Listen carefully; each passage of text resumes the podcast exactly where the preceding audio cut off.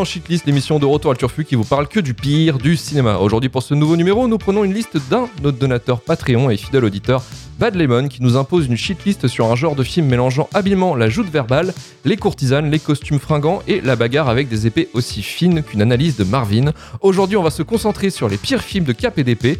Notre auditeur Bad Lemon nous propose une liste basée sur ce genre de film qu'il adorait quand il avait 10 ans, avec au programme Les Trois Mousquetaires 3D de Paul W.S. Anderson, La fille de D'Artagnan de Bertrand Tavernier, La légende de Zorro de Martin Campbell. Je suis Luc Le Guignac et aujourd'hui pour ce podcast, je suis accompagné de Karim Beradia du podcast Le Début la Fin. Salut Karim. Salut tout le monde. Romain Plante de la chaîne Twitch Ramon Rider. Salut Romain. Bonsoir. Emmanuel Pedon de podcast Le Coin Pop. Salut Manu. Salut. Et on accueille notre nouvelle freelance qui sera bien entendu payée en visibilité puisque nous sommes sur internet, hein, faut pas déconner. Salut Juliette Leborgne. Salut, Salut. bienvenue à Shitlist. Salut tout le monde. Alors la première question qu'on va tout de suite poser, c'est comment s'est passé votre visionnage? Et on va commencer avec Juliette. Comment s'est passé le visionnage de ces trois films Bah, je les avais déjà tous vus en fait. à la Warrior Ouais, ouais, ouais.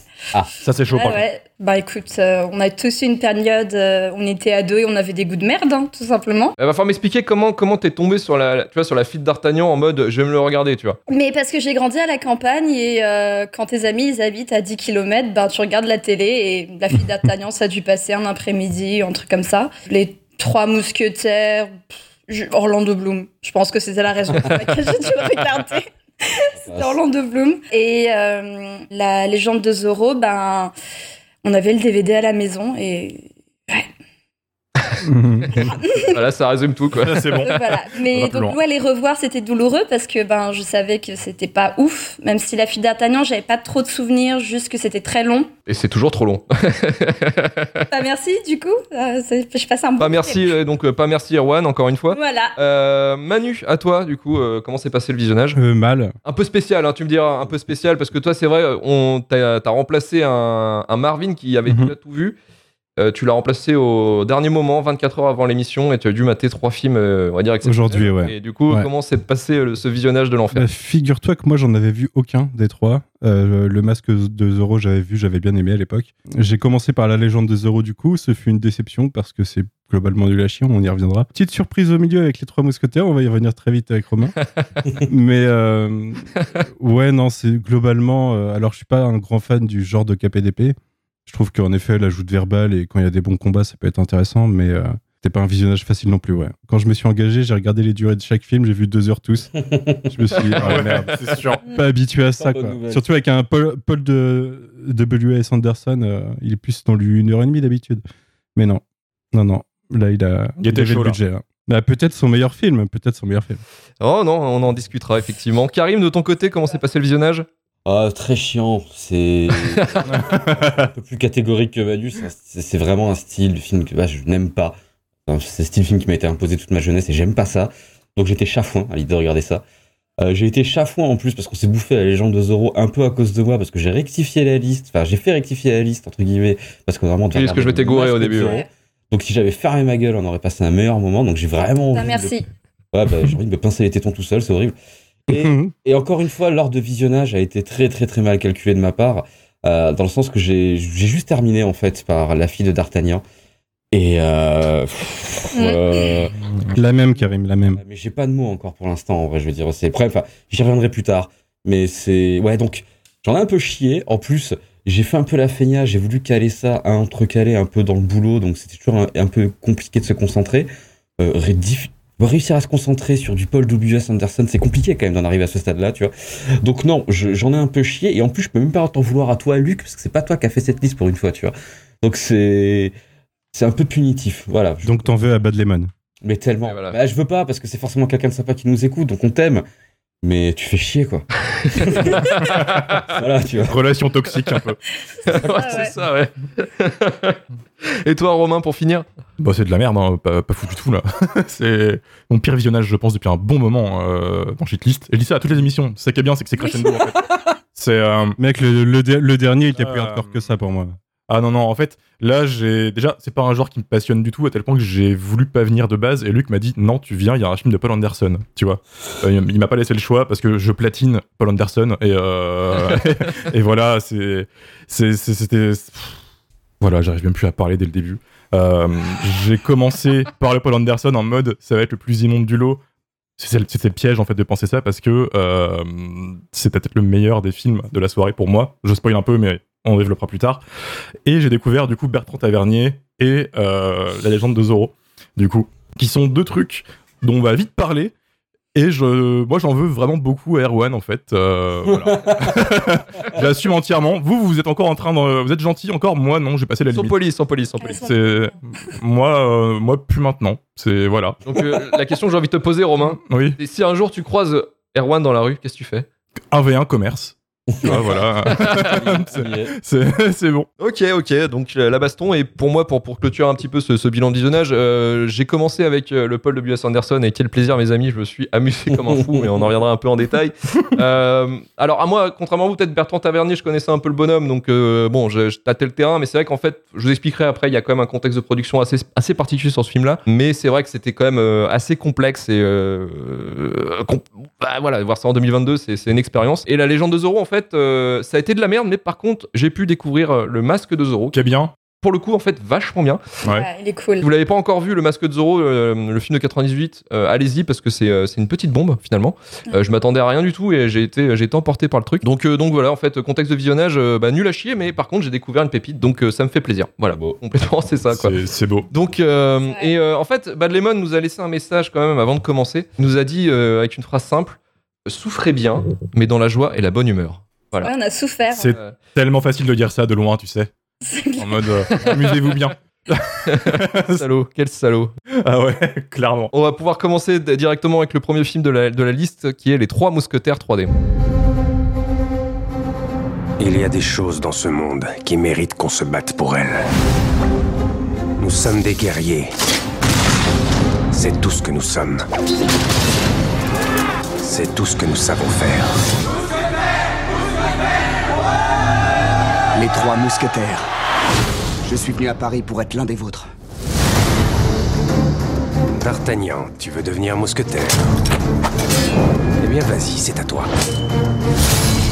Notre royaume est sous l'emprise de la terreur. Le cardinal a pris possession de notre terre.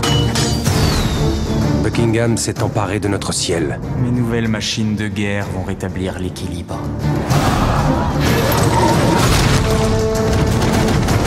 Et cette femme est l'assassin le plus dangereux que le monde ait jamais connu. Ensemble, ils vont déclencher une guerre qui menacera le continent tout entier. Nous sommes mousquetaires. C'est à nous de déjouer le complot du cardinal. Je ferais bien un peu d'exercice. Un pour tous. Et tous pour un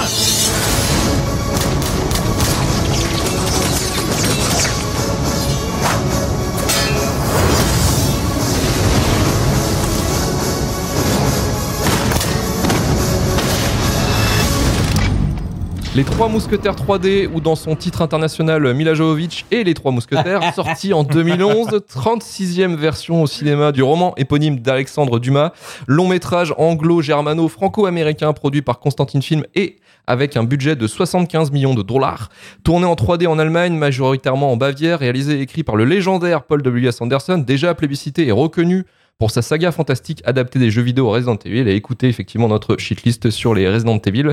C'est un euh, banger, on s'amuse comme des foufous.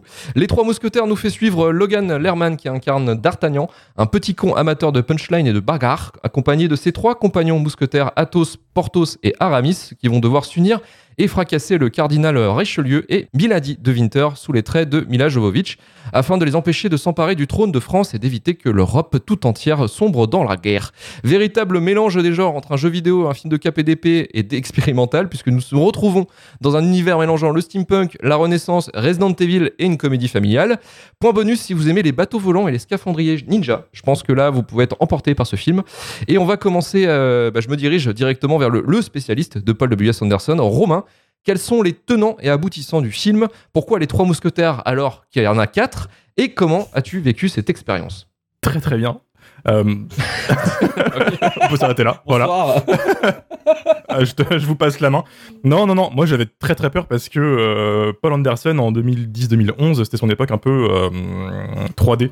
Donc, il avait fait Resident Evil Afterlife, qui est atroce visuellement, et euh, Resident Evil Retribution, qui est encore plus atroce. Et ce film est sorti entre les deux. Du coup, je me disais, en fait, En gros, c'est dans cette lignée-là, ça va être juste aussi dégueulasse. Et les trailers à l'époque étaient vraiment immondes.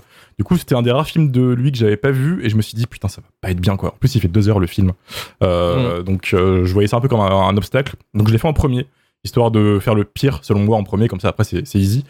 Et j'ai trouvé ça en fait vraiment plutôt fun et euh, pour du Paul W.S. Anderson regardable dans le sens où il a pas eu trop de je sais pas des fois il fait des petits trips euh, CGI fond vert dégueulasse euh, sans arrêt on parle de Resident Evil Afterlife, hein, c'est que du fond vert euh, marron, euh, ça pue, c'est immonde. Et là, j'étais surpris de voir des vrais décors tout le long du film, avec des, des vrais set pieces, comme on dit, où tout pète, euh, Oui. des effets de plateau, des vraies maquettes, etc. Et un putain de travail sur des costumes. Ce qui fait dès le début, hein, du coup, je me suis dit, putain, peut-être qu'il y a un truc de- dans tout ça, en fait, et peut-être que pour une fois, il s'est motivé euh, à sortir un peu les dos du cul, parce qu'il est capable de faire des trucs euh, qui, qui sont pas dégueux. Je pense à Event Horizon, je pense, bon, j'aime bien Mortal Kombat, ça, euh, voilà, euh, je dis pas ça trop fort, mais, mais voilà. mais il, il est pas si immonde que ça, je pense qu'il faut juste qu'il soit bien, bien entouré, en fait. Et du coup, ouais, j'ai pas trouvé ça euh, si immonde. En plus, ça bouge tout le temps. Il y a un gros problème qui s'appelle Mila Jovovich. Je pense qu'on va en reparler. s'appelle très, la femme du réalisateur finalement. C'est c'est ça. Et en fait, le film alterne entre les, les, les quatre mousquetaires, d'ailleurs qu'on voit pas beaucoup, mais on s'attarde beaucoup sur euh, Mila Jovovich et les méchants, euh, joués par Christopher Wilde, Orlando Bloom euh, et tout ça. Et Mila Jovovich joue littéralement Alice, en fait, dans Resident Evil. C'est-à-dire qu'ils refont toutes les séquences de Resident Evil cultes, euh, donc les lasers, elle court en ralenti en esquivant des balles et tout. Je fais, qu'est-ce qui se passe en fait? On dirait qu'il y a un peu un, un cahier, de- un cahier des charges Mila Jovovich à placer dans le film. et ça m'a un petit peu sorti du truc, surtout que il sert un peu à rien son personnage et en plus il y a même pas vraiment de finalité. Euh, je veux pas spoiler pour ceux qui iront voir le film après, mais pour moi le, film termine là où il devrait commencer. Euh, je sais pas si vous avez ressenti ça ou pas, mais euh, en fait le, grand méchant on le voit à peine dans le film ça finit sur un cliffhanger dont on n'aura pas la suite et c'est très décevant parce que je vous répète, et contre une suite au lieu d'avoir 5 épisodes de plus de Resident Evil quoi. Donc euh, donc, donc voilà. Pour moi c'était pas vraiment pas immonde. Ça aurait pu être bien pire. C'est juste un peu cheapo, c'est pas, pas, pas très bien, quoi, mais pas non plus shitlistable pour moi, quoi. Mais euh, est-ce que tu as, apprécié par exemple les, les choix, euh, je dirais les choix esthétiques ou les choix de, de faire des, par exemple des bateaux volants, euh, des scaphandriers ninja euh, Parler de vrais décors tout à l'heure, euh, ça m'a surpris de voir à quel point ils ont déboursé de l'argent pour faire des trucs un peu fous, en effet. Il y a du steampunk, il y a du Resident Evil, euh, Renaissance, comme, comme t'as dit. Ça m'a pas forcément choqué, j'ai pas, j'ai pas aimé. Tu vois, c'est pas un univers qui me parle, hein, cette époque. C'est, voilà. Mais euh, j'ai apprécié le parti pris. C'est jamais justifié dans l'univers, mais euh, pourquoi pas, tu vois, genre vas-y, quitte à faire un film avec de l'argent, autant y aller, quoi. Fais-toi plaisir, euh, fais des bateaux volants. euh, Ils ont, ils ont sorti la carte Léonard de Vinci et puis voilà quoi. oui, voilà. truc- Au début du film, on te dit c'est un prototype de bateau volant euh, de, de la mort qui tue, c'est c'est unique au monde. À la fin, il y a une armée qui sort de nulle part. tu vois. P- Pourquoi pas? Quoi. C'est- non, Oui, mais c'est bon, ouais. c'est ça en, en deux jours, au calme. Et autre truc qui est quand même choquant dans tout ça, c'est que c'est un film sur les trois mousquetaires. On les voit en fait une demi-heure dans le film, en vrai. Mhm. Tu vois, je trouve. Et euh, je trouve ça un peu, un peu décevant parce que c'est pas un mauvais casting. T'as Luke Evans qui, qui est pas dégueu, t'as Logan Lerman. Bon, on dit ce qu'on veut, mais moi j'aime bien. Euh, Matthew McFadden qui est dans euh, la série maintenant Succession. euh. Il avait dû faire euh, Orgueil et Préjugés déjà, je pense, à l'époque. Ouais. Oui, c'est oui, c'est oui. ça. Anderson a toujours des castings de fou de toute façon, alors que le mec a quand même des casseroles au cul au niveau euh, filmique. euh, je sais pas comment il fait quoi. Et on les voit pas assez pour moi quoi. C'est pas un film sur les trois mousquetaires, c'est plus sur les méchants du film. Donc on comprend pas vraiment le plan au final parce que ça finit pas vraiment quoi. C'est ma seule déception. C'est voilà. D'ailleurs, en niveau casting, j'avais euh, noté, il y avait Matt Mikkelsen aussi, qu'on Ouais. voit un petit peu. Encore une fois, il porte un bandeau à l'œil. Et je me dis finalement, est-ce que C'est vrai. pas. euh, Parce que je crois que c'est le quatrième ou cinquième film, je le vois avec un bandeau à l'œil. Et euh, je me dis, est-ce que c'est pas genre un, petit, un petit truc de réal, en fait, à dire à chaque fois, bah tenez, moi j'ai un Matt Mikkelsen et je mets un C'est bandeau à l'œil. truc. C'est dommage, il a tellement de beaux yeux. Après, en effet, Ouais, je ouais, le ouais. chat, euh, il y a James Corden aussi, qu'est-ce qu'il branle là, tu vois? Oui, C'est c'est la deuxième fois qu'on en parle, c'est la deuxième fois qu'on en parle dans, dans Shitlist, effectivement, parce qu'il était dans Cats aussi. toujours dans les bons plans. C'était un autre, no- un autre naufrage aussi, effectivement, euh, de deux films. Après, le, film était plutôt ok. hein, il, voilà, il a plutôt été mal reçu peut-être par la presse, mais après, en termes de, euh, en termes de, de- recettes, euh, il a eu 132 millions de dollars, ce qui est pas, pas trop mal quoi pour un budget à 75. Euh, ça va, c'est pas bon, c'est pas super rentable, mais on va dire qu'il s'est pas planté quoi le film. La presse en tout cas a démonté le film parce que euh, en fait c'était surtout une question de look et euh, bah, le visuel un peu cracra et daté. C'est vrai que c'est très euh, très numérique un petit peu quand même dans, dans l'idée. Même C'est si fake. il y a quand même un effort. Il y a quand même un effort. Il y a un super effort, euh, je trouve, parce qu'en fait, vu qu'ils ont tourné en Bavia, euh, ils ont et en fait ils ont euh, loué des châteaux en fait. Ils ont loué des châteaux, ils ont loué des villages, enfin des, des villages d'antan. Et euh, finalement, en fait, bah, ça, ça garde ce côté un peu entre guillemets réel en fait de l'époque, quoi. qui fait que bah, les décors sont plutôt réussis, je trouve. Et les costumes, tu disais, enfin, pour moi, les costumes a sont pas si un- que ça, à part les quelques fautes de goût qu'on peut avoir avec le ninja Bah, scaphandrier, par exemple. C'est qu'ils ont aucun sens en fait. C'était cool ça. Que chaque perso a un costume qui tue, hyper flamboyant, même les, les soldats derrière, il n'y a pas vraiment de sens où tu, tu vois pas la hiérarchie du truc, enfin, c'est un peu, un peu bizarre, on dirait un peu C'est sorte- drag, c'est Drag Race, en fait, le truc, quoi. Tu vois, c'est Non, euh, C'est ça. des costumes non. flamboyants. euh. Drag Race, c'est mieux.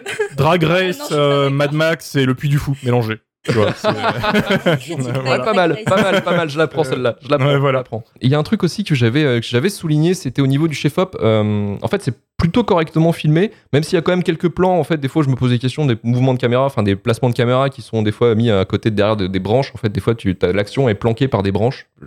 Pourquoi Je sais pas. Oui, il aime bien ça. Mais, mais je, je sais pas, ça, ça c'est un délire.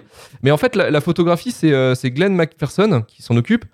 Et euh, en fait, c'est euh, bah, le, le chef-op de quasiment tous les Paul W.S. Anderson. En fait, c'est son, son chef-op favori. C'est lui qui a- s'est occupé des- notamment des trois derniers euh, Resident Evil de Paul W.S. Anderson, de Rambo de Sylvester Stallone, et aussi euh, d'un film dont on parle tout le temps de shitlist, mais qu'on n'en a jamais parlé, mais on en parle, on, on glisse à chaque fois tout le temps un mot.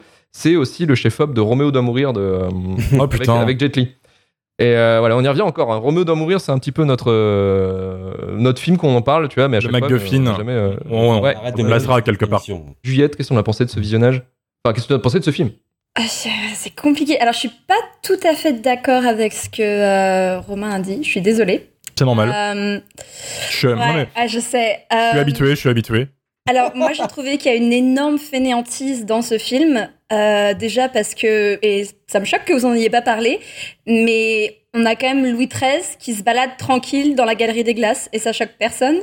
Genre, Mhm. t'as deux scènes où t'as Christopher Watts qui se balade, donc Richelieu, qui se balade avec Louis XIII et ils sont dans la galerie des glaces. Et euh, il y a aussi une scène avec euh, Lady, euh, mais, enfin Milady, Mhm. Pareil, ils sont dans la galerie des glaces. Et moi, j'étais en mode, mais, maintenant, en fait, mais enfin, mec, t'as un boulot, renseigne-toi. Après, je suis une grosse fan des, euh, de D'Artagnan et des Trois Mousquetaires. Donc, euh, j'ai dû voir toutes les adaptations cinématographiques, je crois, même genre les, les téléfilms. Ah ouais, non, mais je t'ai dit, Oh, le fan. courage Ah ouais, non, mais même les téléfilms qui sont euh, obscurs et tout, je, j'adore. Ok. J'ai tout regardé. Donc forcément, quand je vois le film, je regarde un peu en côté euh, adaptation et c'était euh, c'était compliqué. Euh, Ah, bah ouais, déjà le film s'appelle Les Trois Mousquetaires, mais normalement c'est D'Artagnan et les Trois Mousquetaires. Là, Mousquetaires, tu ouais. l'appelles les Quatre Mousquetaires dans ce cas-là. Le personnage de Milady, il est détruit. Les personnages féminins dans les Trois Mousquetaires, c'est pas ouf.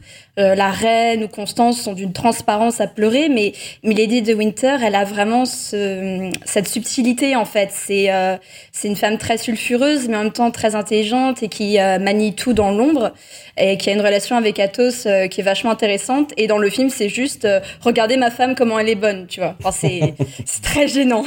Euh, le moment où elle doit sauter du euh, Du bateau, là? Ouais non pas du bateau du Du haut du palais Ouais, du toit Ah du oui, palais, oui, qu'elle nous fait un striptease sans me dire Ah. Qu'est-ce que c'est que ça, quoi C'est compliqué. Après, bon, bah, Mila Jovovich, oui, bah, elle est, elle est sublime à regarder, mais enfin, tu vois, ce qui est fait au personnage, c'est horrible. Qui l'ai cette fois-ci. Hein. Ah ouais, non, mais tous les personnages, c'est des caricatures d'eux-mêmes. Enfin, Richelieu, il est ridicule. Euh, le duc de Buckingham, mais c'est quoi cette coupe de cheveux qu'ils lui ont fait, quoi? C'est horrible. Alors oui, ça, c'est par contre, c'est un vrai souci du film. J'en ai fait, j'ai pas rebondi dessus, mais il y a un problème de coupe de cheveux. Les costumes, c'est le feu. Par contre, le, le coiffeur, c'était. Ah, c'est une horreur. C'est compliqué. Je Euh, pense que c'est un mec qui se vengeait de quelque chose. Ouais, ouais. Mm. Putain, j'en ai marre, là. La, la subtilité n'est pas présente dans ce film. Hein. C'est pas du tout subtil, que ce soit l'humour. Enfin, c'est c'est dur à regarder. Après, bon, bah il y a des, des acteurs euh, beaux à regarder. Hein. Mila Jovovich, euh, on a le, Luke Evans qui fait un très bon Aramis. Euh, Mads Mikkelsen, même s'il a qu'un œil. euh, et, euh, et ouais, non, mais bon, du coup, il faut se rattraper à quelque chose, quoi. Donc, Bah, ouais, bah, le film me faisait pleurer des larmes de sang, mais les, euh, les acteurs me, me faisaient rêver. Quoi. Mais euh, je pensais à la bataille. je vais essayer de pas trop spoiler, même si bon, parce qu'il y a quelque chose à spoiler. Ouais, tu peux y aller après. Hein. C'est aussi pour donner envie aux gens d'y aller, tu vois. Voilà. Bah, la scène de fin, il y a une bataille entre D'Artagnan et le duc de Rochefort. Et sur le toit de Notre-Dame, je me suis dit, ah, ça fait bizarre de revoir Notre-Dame depuis la Oui, c'est vrai. J'étais en mode, est-ce qu'elle va prendre feu ou pas? Est-ce que c'était, euh, tu sais, euh. Mais non, non, elle est intacte. Ouais, donc ils se battent sur le toit de Notre-Dame et le fond vert derrière, il est immonde. C'est l'incrustation, il a très mal vieilli. C'est un hommage qui se fait à lui-même sur Resident Evil. C'est une citation. Non, mais le film, il a que 10 ans, et puis t'as plein d'effets qui, qui ont très mal vieilli, les effets 3D. Bah, moi, sur ma télé C'est- 2D, bah, C'est ça en fait. voilà ouais. quoi. Tout le cadrage est pensé pour la 3D. Euh, Voilà, tu vois, la vague d'eau, euh, les euh, bateaux Mario Bros, là, enfin, c'est. Ça rend Ah oui, pas le bateau. C'est vrai, que- c'est vrai que ça, tu m'avais dit ça en off que ça ressemblait à Mario Bros C'est un petit Mario peu dans l'idée. quoi. ouais. C'est horrible. J'ai trouvé le montage vachement cuté aussi. T'as plein de Mm. petites scénettes qui servent à rien, euh, qui sont euh, entrecoupées de grosses scènes et du coup ça, ça, fait- bizarre. Genre tu passes deux secondes avec Mila Jovovich et hop tu sautes à, aux trois mousquetaires qui sont en train de parler autour d'une table. Euh, ouais non c'est ouais, c'est pas. Moi j'ai pas passé un bon moment franchement. je, je, je savais dit que c'était un film de merde. Euh, donc le revoir j'étais en mode. mais ouais non bon, j'ai juste regardé les acteurs quoi. Bah, en même temps, net. je pense qu'en en, en- en fan, ouais, mais c'est complètement net, mais je pense qu'en fan de, de l'univers d'Artagnan, tout ça, je pense qu'effectivement, tu dois Ah ouais, peut-être mal le vivre. Mais quand t'as Très mal. quand, quand t'as aucun euh, affect par rapport à ça et de voir un espèce de, de- de jeu vidéo à l'écran euh, sur cet univers-là, Mm, mm. bon, il y a quelque chose de plaisant. Moi, je suis plus sur Team Romain, effectivement, sur, sur ce délire-là. Mm. Il y a du bonus parce que moi, j'aime beaucoup euh, aussi euh, un peu euh, bah, écouter les dialogues en fait d'un film parce que ça veut dire un peu souvent la qualité du mec qui à l'écriture. Et euh, il y a un moment donné, moi, c'est D'Artagnan, c'est euh, les premières scènes de D'Artagnan en fait. Euh, D'Artagnan va se barrer de sa campagne pour aller à Paris. Et du coup, son père discute avec son père avant de se casser. Et il dit, son père dit, bah tu fais attention, ouais ouais ouais, je ferai attention, ouais t'inquiète, pas de souci, je, je, je ferai pas le bordel. Puis après le mec lui dit en fait clairement, mais non, reste pas tranquille mec, fais le bordel, fais plein d'erreurs, vas-y, vas-y. Et il le Et fait. il le fait parce que la seconde, la seconde suivante en fait où il apparaît, déjà direct il se tape l'embrouille dans une station en fait, Mm. dans une espèce de, enfin c'était un peu les anciennes stations totales euh, version Renaissance quoi. Donc euh, oui, c'est là où il tape l'embrouille avec euh, avec Matt Mikkelsen quoi. Ouais. Mais c'est incroyable quoi. C'est Ah non, mais c'est C'est cool. D'ailleurs, l'arrivée à, à Paris dans, les, dans le livre et dans le film, c'est à moitié respecté. C'est-à-dire que ça se passe vraiment comme ça. Genre, ils rencontrent Athos, tape l'embrouille, Porthos, qui euh, nous apprend que le consentement en 2011, c'était pas ça. hein, parce que sa phrase, genre, euh, même quand elles disent non, ça veut dire oui. Je suis en mode, Oui. d'accord, ouais, ça a mal vieilli, ça. Oui, il y a des petits soucis des fois Euh, sur ce, ah ouais, ce point-là.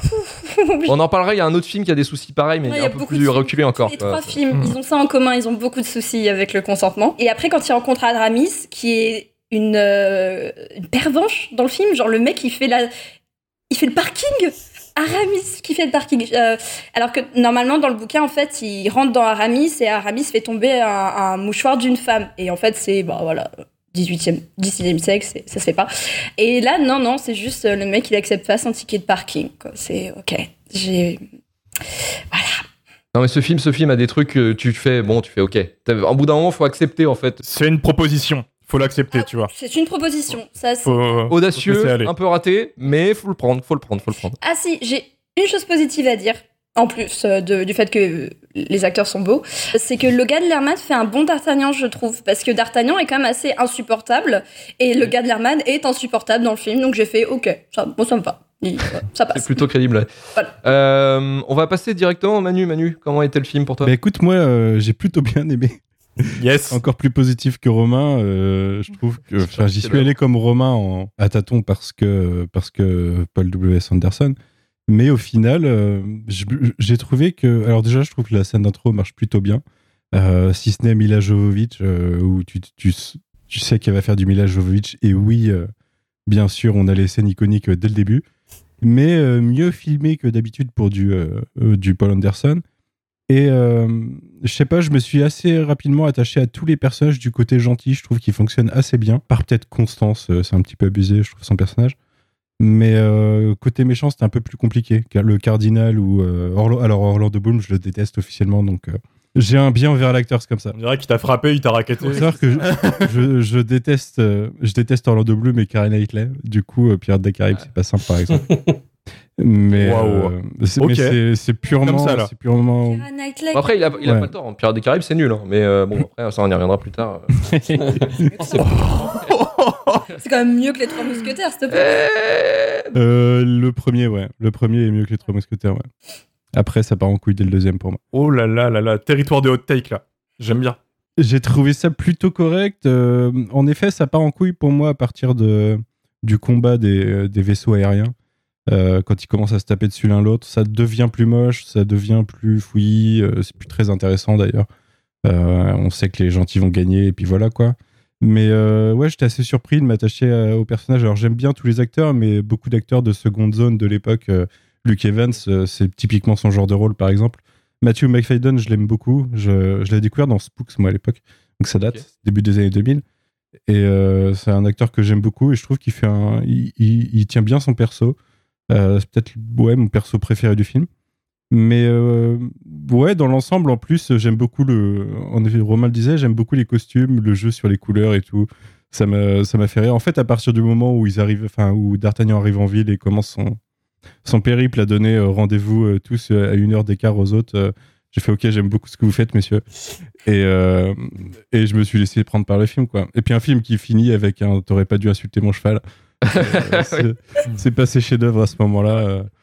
Mais comme le dit Romain, euh, moi j'attendais, j'attendais la suite en fait. Du coup, une fois que ça finit et que tu vois la flotte arriver, je me suis dit bah ok, bah, je veux voir, je veux voir ce qu'ils vont faire. On aura, on aura jamais de suite à ce film, c'est vrai que c'est- complètement dommage parce qu'il y, y a vraiment des trucs complètement cons et des éléments qui pourraient reprendre dans d'autres films qui pourraient être assez drôles. Mais c'est un peu un, un film comic book euh, KPDP quoi. C'est ça, ouais, un petit Ouais, peu, mais ouais, une un version, une pop, quoi, très très pop. Ou, re- ou Rocketeer, tu vois, c'est pareil avec le côté steampunk, le côté super-héros, euh, cet esprit, euh, tu butes des mecs, euh, le, le combat contre la garde de Richelieu. Le roi, j'ai beaucoup, j'ai commencé à beaucoup aimer le roi à partir de ce moment-là où il leur fait euh, ok stylé, euh, stylé, je vous augmente quoi. En gros, Oui, vous, ouais, vous leur leur race. le bordel, ouais. Et ouais, non, c'est c'est c'est assez fun à regarder, je trouve. Et j'étais pas choqué par la réal. Par certains effets, oui, mais bon, il y a le 3D dans le titre, je m'attendais pas à mieux, quoi. Mais je, ça, je- j'ai laissé de côté. Et la euh, franchement, euh, pour moi, meilleur film de Paul Anderson pour l'instant. Ah là là là là là là, c'est fou. Les de bails- ceux que j'ai vus, en sont- tout cas. Les bails sont posés. Voilà. Les bails sont posés. C'est fou. Donc là, pour l'instant, pour l'instant, on est à 3 pour, 1 contre. Et on va voir avec Karim le sage. euh, tu vas nous dire euh, effectivement comment t'as as vécu cette expérience et est-ce qu'il il vaut le coup finalement ce film? Ah, techniquement, moi, je suis partie des gens qui considèrent qu'il n'y a pas besoin d'une suite à ce film. Voilà. Très clairement. D'accord. Voilà, je veux dire. En fait, ce film, euh, il, c'est, enfin, non, les gens, c'est pas, c'est, c'est pas très très bien. Déjà, bon, la base, alors, je suis pas au point de Juliette, je suis pas très calé sur euh, l'univers d'Alexandre Dumas, mais même si je sais que le cum c'était un peu un punk pour son époque, tu vois, tu sais, ce qui faisait des trucs un peu osés, là, c'est très très punk, hein, même pour Alexandre Dumas. Vraiment. Euh, Et en fait, moi, le film, j'ai, j'ai du mal à accrocher parce que ça fait beaucoup de choses à digérer dans l'idée de vouloir faire bien. Euh, Tu veux transformer ça en truc potage, tu veux transformer ça en truc euh, stylisé. Et le film, donc moi, il m'a pas du tout accroché. Sauf que, en fait, et c'est un mécanisme mental que j'ai débloqué grâce à cette émission, il y a un moment, il y a eu un pop dans ma tête, tu vois, tu sais, en disant, ah, ça m'a fait penser à un truc. Il va nous sortir une marque de ravioli là. Attention. Non, même pas, même pas. Et en vrai, j'étais- déçu parce qu'il y a Marvin qui est cité dans le groupe aussi, un pote lui avait dit, mais en vrai, quand tu regardes, quand tu vois le premier aéronef et que tu fais, bah en fait, je suis en train de regarder un live action de Final Fantasy 9, ça passe. Parce qu'en fait, oui, C'est vrai. Voilà. C'est vrai ça. Et, là, d'un coup, t'as tout allé au vent, euh, limite, euh, D'Artagnan, c'est Jidan, c'est parfait. Donc là, le film devient divertissant parce que tu regardes plus le film. T'essayes de trouver tes comparaisons, machin, ce que tu es. Tu fumes des séquoias en même temps, ton cerveau va vite, euh, c'est parfait. Mais globalement, en fait, le film, est, je le trouve pas, pas bien, les personnages. Le cast, le cast est bon. Il y a des acteurs qui, par exemple, moi, Matt Mikkelsen, il pourrait faire n'importe quoi, je le kifferais. Enfin, je veux dire, c'est. Euh, alors, double moins. Euh, la version Percy Jackson de D'Artagnan, moi, c'est pas passé. Hein, euh, très honnêtement, je veux dire, c'est. Je sais que le personnage est insupportable, mais là, vraiment, euh, c'est. euh, ça va pas. C'est l'acteur qui est, euh, qui est pas terrible. Ouais, voilà, c'est. Mais il peut être bon. hein. Ah oui, oui. J'aime bien, moi. Vraiment. Je l'ai jamais vu dans un truc bon en fait. euh, Dans Fury, il est pas mal. Euh, Ah oui, ouais, ouais, Ouais, c'est vrai ouais. oui, oui, Fury, oui, oui, oui, oui. Mais on l'oublie, mais ouais. Donc le film, après, le seul truc qui va sauver le film, c'est que c'est un film de Paul Anderson et que, ben, effectivement, à certains moments, tu peux être un peu surpris parce que tu te dis ça, il va faire ça, ça va être dégueulasse. Et là, tu fais oh. et ben, euh, Chapeau. de te dire, après, il te remet une dose de louche de Mila, donc euh, c'est compliqué, tu retombes dans, dans les vieux démons. Et j'ai trouvé ça assez, euh, assez punitif à regarder. En vrai, moi, deux heures, ça m'a paru long. Et euh, il a par contre un dénominateur commun en fait avec les deux autres films de ce soir, c'est que pour moi la finalité de ce film-là, c'est que le meilleur personnage, euh, ça sera euh, le cheval, ça sera Bouton d'or. Voilà. fin de l'histoire. Donc je m'arrêterai là-dessus Wow. sur mousquetaires parce que ça m'a inspiré vraiment que ça. Ok. Moi, je vais vous parler. euh, Je partageais quand même un petit plaisir coupable sur ce film. Euh, j'ai rigolé, mais genre, euh, comme j'en. J'ai jamais autant rigolé devant un film de la shitlist. Euh, c'est en... ouais, en fait, au moment. vers la fin du film. Donc il y a les bateaux qui, il y a les bateaux volants. Donc déjà, bon, voilà, pour contextualiser la scène, c'est compliqué. Qui se crachent en fait dans le jardin, dans le jardin du château. Et à un moment donné, il y a un espèce de, de soldat, euh, il y a deux trois soldats qui sont devant le crash. Et euh, à un moment donné, en fait, euh, il y a un espèce de poteau qui tombe. Et t'as le soldat qui se le mange. Et il fait oui. Tu vois, à la limite, il se prend juste le, le- le petit oui. Et il tombe. Et voilà. Et moi, ça m'a fait rire. Et du coup, j'ai chialé de rire, mais je sais pas pourquoi. Voilà, c'est ça qui m'a fait Ça, c'est les nerfs, ça. péter un plomb. C'est possiblement les un an de shitlist qu'on vient de se taper aussi qui peuvent avoir des effets. Ouais. Ouais. Bah, du Et, coup, euh, ouais. Et là, en leur racontant le truc, en me disant j'ai chialé de rire devant ça, je me dis que finalement, est-ce que c'est pas le moment peut-être d'arrêter l'émission? Et euh, de faire autre chose je sais pas, euh, C'est ça. Désolé Juliette, la première c'est aussi ta dernière. Ouais, c'est ça. ouais. Salut Juliette. shot. Cette épiphanie que cette émission est toxique pour nous, en fait. Ouais, parce que là, pour les neurones, ça commence un peu à dérouiller, quoi. C'est euh, c'est franchement terrible, quoi. Donc, euh, mais bon, on va préserver nos neurones et euh, continuer à les, euh, peut-être à les, à les mettre au défi avec le prochain film qui est La fille de D'Artagnan. Ah là là. Oh là là, tu peux le dire. Ouais, J'ai j'ai même pas envie de le lancer. Est-ce qu'on passe pas à la légende de Zorro Vendu. Est-ce Ouais. qu'on est-ce qu'on sauterait pas ce film au final? Ouais, voilà. Est-ce qu'on passerait pas de la peste au choléra? Après, est-ce qu'on l'a vu pour rien?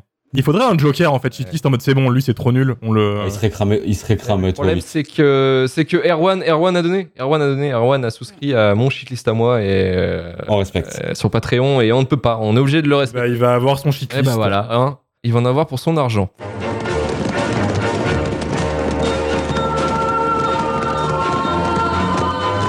Héloïse Héloïse? Monsieur, il me semble que vous avez été impoli avec ma fille. La fille du fameux. Il aurait une fille, mais de qui? Le roi veut des courtisans rompus aux courbettes. Et moi j'ai du mal à courber les chines.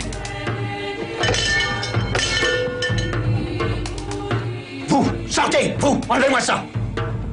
Bien va-t-il me supplier à genoux, le gascon, que ce serait encore non, non Et non C'est le borgne. Le borgne, quel borgne? Mais quel complot Vous n'avez que ce mot à la bouche. Aucun complot. Aucun? Je veux un poisson foudroyant Foudroyant Qui est l'air d'une malédiction divine. Et vous me proposez un élixir qui tue en trois heures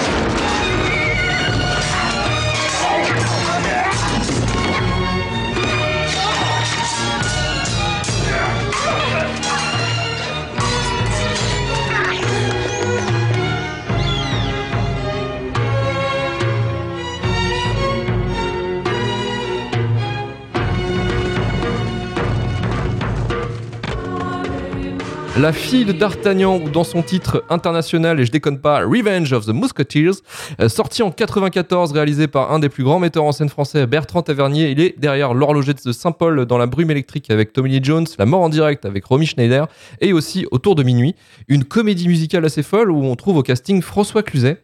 Et Martin Scorsese, et oui, effectivement.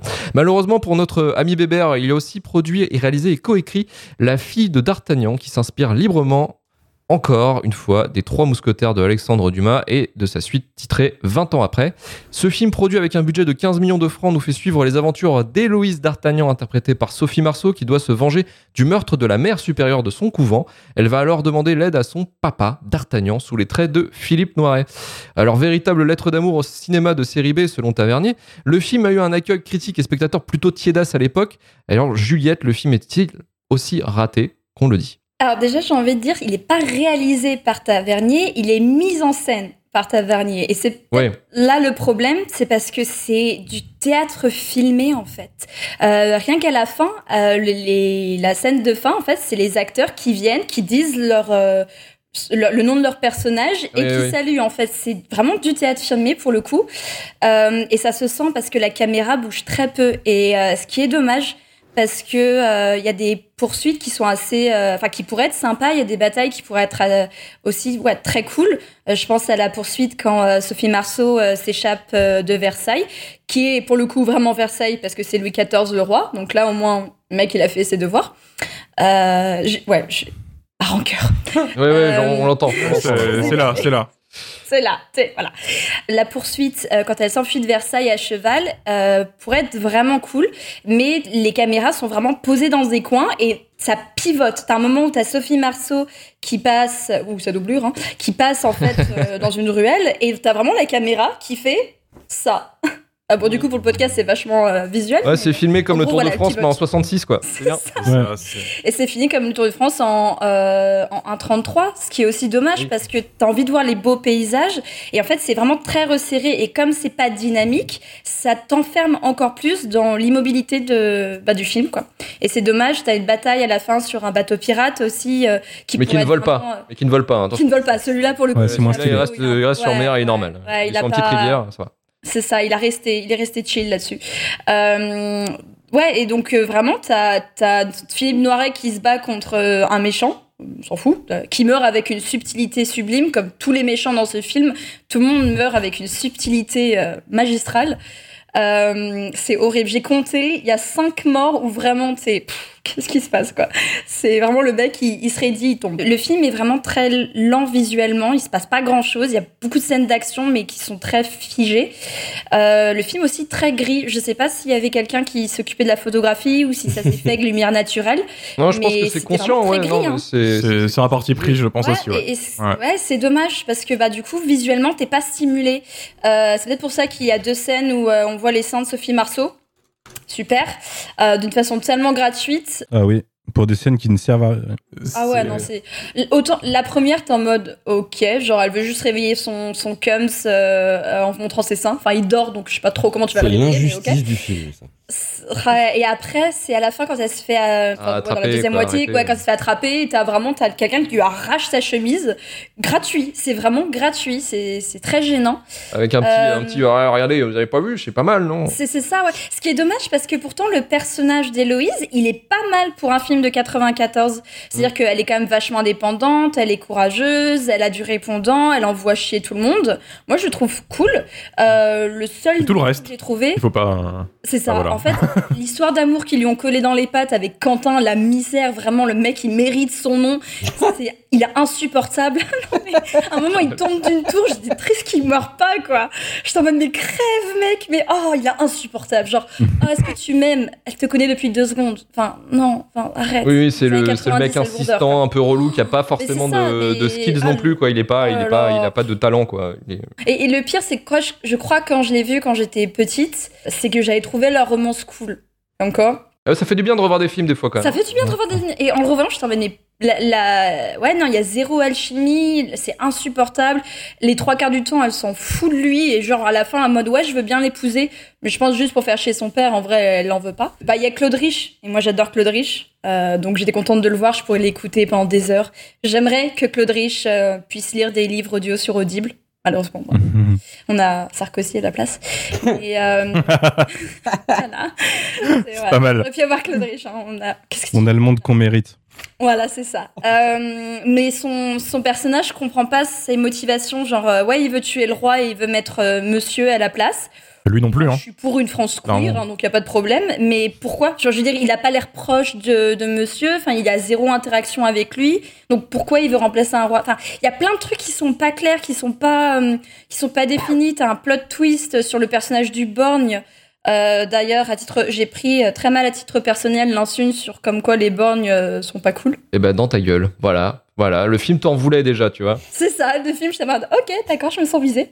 Il y a un plot twist sur ce personnage que tu vois venir à des kilomètres et qui est super mal introduit. Enfin, c'est- c'est c'est horrible. Le personnage de Madame de Rochefort, qui pareil aurait pu être très intéressant.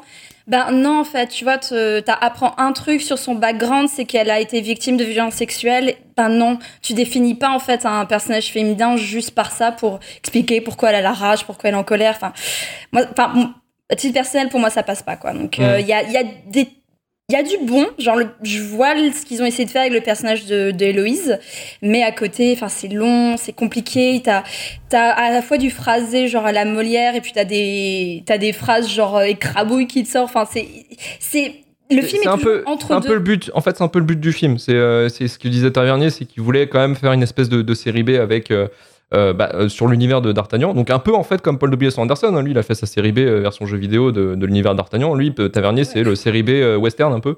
En utilisant aussi des, euh, des dialogues qu'on- qu'on- de, de actuels en fait. Non, mais il y a des punchlines sympas. Genre, j'ai beaucoup euh, la phrase de Mazarin à la fin, genre euh, Lady de Nantes, euh, ne jamais révoquer Lady de Nantes. Enfin, quand tu connais un peu l'histoire, tu vois, il y a des petites phrases en mode ah, c'est marrant. ça. Mais ouais, t'as soit des acteurs qui jouent très bien, genre Noiret, soit t'as des acteurs qui, qui surjouent. Genre, euh, je me rappelle plus le nom, le nom de l'acteur qui joue Mazarin, mais sa première phrase c'est Mamma Mia, quoi. T'es en mode, mais pourquoi? Genre, le mec qui commence Mamma Mia. Je suis en mode, ok, d'accord.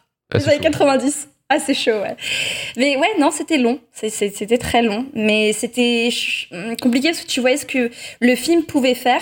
Tu, voyais qu'il y avait un- un- une envie, mais à chaque fois, ça tombait à côté. On n'est pas du tout d'accord sur le film, moi en tout cas de mon côté. Je, je, reviendrai dessus après. Mais en fait, si vous voulez, le, film de base, il a quand même un contexte de production qui est assez complexe. Déjà, le- la base, je voulais un peu expliquer, c'est qu'en fait, il, fait, il voulait faire une sorte de série B de base. Tavernier, il a écrit le film, c'est lui qui l'a écrit, donc il voulait faire une série B euh, autour de l'univers de D'Artagnan. Avec, euh, avec des bastons, avec des punchlines de- à la con, quoi, qu'on pouvait trouver déjà dans les films des années 90, quoi. Et en fait, à la base, il ne devait pas le réaliser. En fait, il, le, il, le, il avait filé ce, ce boulot-là à un, un réalisateur qu'il aimait bien, en fait, un réalisateur italien qui s'appelle Riccardo Freda. Sauf que Riccardo Freda, à l'époque, il avait euh, 84 ans. Euh, donc, il était déjà un, un peu à la fin, à la fin de Un peu fatigué là. Ouais, je pense que là, il, il- voilà, c'est- Recrutement limite. Réaliser un film, mettre en scène un film, gérer des équipes, tout ça, c'était peut-être pas forcément le, le meilleur des moments, tu vois. Et en fait, bah, le problème, c'est que lui, c'est, euh, on parle d'un mec, euh, d'un mec qui est né euh, dans les années euh, avant-guerre, avant la Première Guerre mondiale, donc il a une façon de voir les choses qui était, qui était largement, en fait, c'était le boomer de l'époque, quoi. Donc c'était quelqu'un qui était complètement euh, à la ramasse par rapport peut-être à, à la génération qui était actuellement en train de, de, de se révéler et de, d'évoluer, quoi. Dont euh, Sophie Marceau qui avait euh, 28 ans à l'époque. Et euh, je donne l'exemple de, de- de Sophie Marceau parce qu'en fait, concrètement, entre le bordel où il savait pas gérer la pré-prod, les donc les, euh, tout ce qui va être euh, en gros euh, préparation de, de décors, tout ça était à l'arrache. En fait, c'était même pas prêt à la fin de, à la fin de la pré-prod et au début du tournage, tout était encore un peu en miettes, quoi. Et euh, lui, en fait, il avait des énormes problématiques déjà avec les femmes de base, et surtout euh, bah, Sophie Marceau, qui, euh, on peut, on peut la blairer ou non, euh, elle a un caractère en fait. Euh, tu la fais chier, euh, elle, va te, elle va te le faire savoir quoi. Et du coup, en fait, bah, déjà direct avant même le premier jour de tournage, ils pouvaient pas se blairer, ils se parlaient plus. Yes. Donc, pour mettre en scène ton film, ça devient un peu compliqué. Donc en fait, Tavernier, il est venu un peu en urgence pour récupérer le film en fait. Du coup, il a fait bon bah écoute, euh, bon bah Freda, il a fait en fait, il a fait un petit meet-up, euh, voilà, il l'a mis dans un petit bureau. Bon écoute, euh, Freda, euh, je suis désolé, euh, mais casse-toi quoi. ça va pas le faire quoi. Ça va vraiment pas le faire. Et euh, du coup, il l'a viré et euh, Tavernier n'a pas été payé pour le film. Il a filé tout le cachet par contre à Freda. Il a été cool quoi. Il l'a viré, mais il a dit bah tiens, euh, c'est, euh, je fais ça, je fais ça bénévolement et puis. Ouais, ouais, je te, je, te, je te file ça quoi. Donc euh, donc il voilà, il le vire et il prend le il prend le poste qui est voilà un peu un peu compliqué. Surtout que Freda, il voit le film, il a dû se dire en fait, oui, mais j'ai bien fait de pas. pas voilà, je sais pas, il a même pas vu le film, ça se trouve il est mort après, tu vois. Ça se trouve, il est mort avant. Euh, c'est ça. oui, voilà, c'est c'est, euh, voilà, il est juste mort après, il a pris son cachet. Crise cardiaque. Non, non, mais en fait, le, le truc, c'est que euh, bah, Sophie Marceau, elle a pas, euh, elle a pas désempillé sa colère, en fait. Elle, euh, bon, voilà, elle commence déjà euh, le tournage, elle dit putain, ça va être un enfer, quoi, ça va être la merde. Et surtout qu'elle, à l'époque, elle sortait du film de- du succès, euh, un énorme succès euh, en 93, c'était Fanfan. Alors, c'est pas Fanfan la tulipe avec Vincent Perez, hein, ne pas confondre. Qui aurait pu, qui méritait la shitlist hein, Oui, d'ailleurs. Mais voilà, mais Erwan nous l'a pas mis, euh, voilà, Inch'Allah, tout ça, tu connais. Merci. Mais, euh, mais en fait, Fanfan en 93, c'est un énorme succès. Elle été en le rôle titre dedans et euh, elle était en, discussion euh, pour jouer dans Braveheart euh, de Mel Gibson, dont elle aura le rôle d'ailleurs. Et euh, pour le coup, elle, en ce moment, bah, elle était en mode voilà, bah, vos trucs français, là, vous commencez un peu à me casser les couilles, je vais peut-être partir à l'international, donc j'en ai un peu rien à foutre aussi, quoi. Mais en même temps, elle avait la colère, donc elle en voulait aussi à Tavernier d'avoir foutu Freda au début et que ça s'est très très mal passé. Donc en fait, pendant tout le tournage, c'était compliqué. Et puis elle, elle, elle hésitait pas à dire ouais, mais en fait, moi, j'ai pas assez de, de, de- de présence sur scène, euh, enfin sur euh, sur le film, donc euh, réécris-moi ça, quoi. Enfin, il me faut plus. Elle est quand même absente de la enfin, du dernier tiers du film. Elle est quasiment pas là. hein. Il y a quand même des gros moments où t'as pas Sophie Marceau à l'écran. hein. Bah ouais, mais normalement, en fait, en plus, ce qui est con, c'est que le titre du film, donc c'est bien euh, la fille de Mm. D'Artagnan. Ouais. Mais euh, Ouais, pas la revente. Mais c'est qu'en fait, normalement, elle devrait pas avoir autant de temps de présence. Donc déjà, c'est un peu rikiki, mais en plus, elle devait en avoir moins, tu vois. Et, euh, et en fait, c'est elle qui a poussé euh, Tavernier à réécrire en fait pendant le tournage, quoi. Donc euh, autant te dire que sur ce genre de plan, déjà, c'est très très mauvais sur un plateau tournage de faire bon bah, je vais écrire mon film, on va essayer de, de se démerder comme on peut pour euh, pour organiser ça après pour le tournage. Et, et pour le coup, ouais, ça a été ça a été ça a été un enfer, quoi. Ça a été un enfer. Et ça a été un enfer en- d'autant plus que c'est la seule comédie que Tavernier a réalisée, parce que c'est plutôt une comédie en fait, hein, La fille d'Artagnan. Ah. Et euh, ouais, oui, ouais, on rigole. Hein. Qu'est-ce qu'on se marre sur ce film On a, euh, Hilar.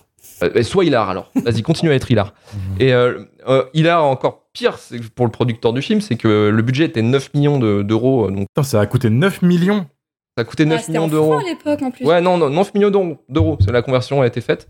Et ça n'aura rapporté que 11 millions, tu vois. Donc c'est très peu, en fait, par rapport au, au budget assez énorme du film. Ah, quoi. vache. Et ça a fait 1,5 million d'entrées en France. Ça a eu deux, mina- deux nominations au César. C'était meilleur acteur dans un second rôle pour euh, Claude Rich et, euh, et meilleure musique pour euh, Philippe Sard. Mais ils ont rien eu. hein. Enfin, ça a été un film qui a été globalement. euh, ouais, rejeté. Ça méritait un rien. peu, quoi. Un peu ignoré, ouais, en mode, euh, vas-y. Ouais, non, franchement, mais c'est là, en fait, ce film-là, c'est vraiment le mouton noir de Bertrand Tavernier. C'est vraiment, il en a fait 23 films et c'est vraiment le pire en fait de sa de sa filmo, quoi. Donc, euh, donc merci Erwan. Et euh, je vais enchaîner directement avec Romain. Romain, ce, ce film, j'imagine que ça a été euh, une expérience, une belle expérience. Est-ce que ça te donne envie de, de, de réaliser des films quand tu vois ça? Ah ouais, je suis chaud là. Je suis super chaud. Tu parles d'expérience de visionnage. Ah mais, non, mais en termes d'expérience de visionnage, j'étais en 4DX, si tu veux. Euh, je mettais les films sur ma télévision chez moi avec mes haut-parleurs. Il faut savoir que les murs de mon appartement sont super fins. C'est-à-dire que quand je fais du bruit, ma voisine, elle l'entend. À plusieurs reprises, des fois, elle réagit euh, des bruits que je fais. Enfin. Ouais, ouais. enfin, voilà, il a bails un peu sombres, on en parlera euh, si- dans un bonus Patreon. Voilà. Euh, On a déjà parlé en after. Le film commence. Je mets le son un peu fort, voilà, tout va bien. Vous savez très le bien. qui cinéma, c'est chez moi. c'est- ça. Ma, ma petite surprise, c'est que le film aime, aime beaucoup un mot, euh, le, le fameux N-word. Euh, qu'un personnage, en fait, répète à plein de reprises au début du film, si tu veux. Donc, premier N-word. Pendant tout le film, choc. mec. Pendant tout le film. C'est- ça. Premier N-word, le choc. Oh, je baisse un peu le son parce que la pauvre voisine qui entend juste ça d'un coup, il se dit, mais qu'est-ce qu'il fait le voisin, tu vois? Du coup, ça se calme un peu. Je remonte le son. N-word. Oh putain, sa mère. Et c'était la montagne russe tout le long du film, en fait. Pour tenter de pas me faire cramer en train de mater un film chelou, tu sais, par la voisine qui se dit, va me dire, genre, euh, mais tu fais quoi, en fait euh, ouais. c'est c'est ça. Et ce, ce film a un réel souci avec ce, ce mot. Alors je pense qu'il voulait historiquement euh, véridique si tu veux, mais il n'y a pas à forcer comme ça les mecs avec ce mot. C'est pas. C'est zen, hein, faut pas. Voilà. Et à côté de ça, en fait, ça c'est un détail, c'est juste ce qui m'a choqué en, voyant dans le film, c'est que tout le reste, en fait, c'est un peu navrant. Alors tout ce que tu as dit, Luc, ça me débloque un peu la situation dans le sens où je comprends un peu mieux le pourquoi du comment, euh, de pourquoi c'est nul. Mais en tant que voilà, en enlevant ça, ça reste quand même le, le- le vide astral, quoi. C'est-à-dire que t'as rien à manger sur ton plat. Euh, tu l'as très bien dit tout à l'heure, Juliette, c'est vraiment du théâtre filmé avec juste un petit travelling euh, circulaire, en fait, tout le temps, avec les acteurs qui rentrent, qui font leur dialogue et qui s'en vont. Et le pire, et c'est là où moi j'ai commencé à rigoler tout seul, comme toi tout à l'heure, en fait, Luc, euh, face aux trois mousquetaires, Les nerfs, c'est dans les les séquences d'action. Les nerfs ont lâché à la première séquence d'action où D'Artagnan et euh, Sophie Marceau euh, commencent à se taper contre des gens au puits du fou là. La caméra, elle est posée en hauteur. C'est tout, il y a un plan large où ils se tapent, une chorégraphie en plus pas folle folle. D'un coup, c'est le même plan zoomé, c'est le même plan en arrière. C'est, juste le monteur qui a fait, genre, qui a voulu dynamiser un peu le, le montage et du coup, qui a mis le même plan, il a zoomé, dézoomé, etc. Le mec, il devait être en sueur, je- franchement, force à lui, quoi. et, et je me suis dit, mais, wow, mais qu'est-ce qui s'est passé, quoi? Genre, euh, tu parlais de 9 millions d'euros, je sais pas où ils sont passés, frère. Parce que moi, je vois pas 9 millions d'euros. Moi, je vois deux tickets restaurants, là. Deux tickets resto. Oh là là là là là là ah non non mais c'est réel. Et euh, le, le truc c'est que ce film du coup fait aussi deux heures et euh, bah, il se passe pas grand chose donc en fait j'ai lutté comme jamais j'ai lutté euh, Ouais, parce qu'en fait, film. le truc, le truc, parce que par rapport au N-word, c'est vrai qu'il y a, y en fait, il y a plusieurs histoires dans une histoire. C'est qu'en fait, il y a donc une, une espèce d'histoire d'enquête et de vengeance de la part de, de la fille d'Artagnan, donc euh, qui va essayer de chercher qui, euh, qui a buté la, la, la- la mère supérieure. Quoi. Et derrière ça, t'as des, euh, des méchants, donc des, euh, aristocrates, des trucs euh, qui sont là. Bah, en fait, c'est en pleine période effectivement de la, de la traite nez noire du coup en, Europe et en Amérique. Et du coup, en fait, effectivement, il y a toute une emphase là-dessus, en fait, où bah, les mecs, ils parlent, ils parlent les noirs avec le N-word tout le temps et, et, et les esclaves et tout ça. Et en fait, c'est. c'est, bah oui, c'est. Bon, bah, c'était. Il y a le côté historique qui fait que, bah, effectivement, c'est le côté. Ouais, ils parlaient comme ça, tu vois, de ce genre de truc. Mais en même temps. En même temps, ils parlent avec un langage des années 90. Donc c'est vrai que ça fait un espèce d'effet chelou en fait en dire mais où tu te places au film quoi. Surtout que le film en plus ne respecte pas trop ses personnages féminins à droite à gauche. Euh, du coup tu te demandes si c'est pas une intention euh, voulue tu vois d'être euh, bien raciste. C'est Ouais, qui m'a c'est de l'humour qu'on n'a pas compris qui est tellement méta qu'on est là oh putain moi, je pense que c'est juste beauf. En Non, fait. non, que- je ne respecte pas. C'est pas Ok bah non mais j'essaye ah, j'essaye de trouver des trucs quand même.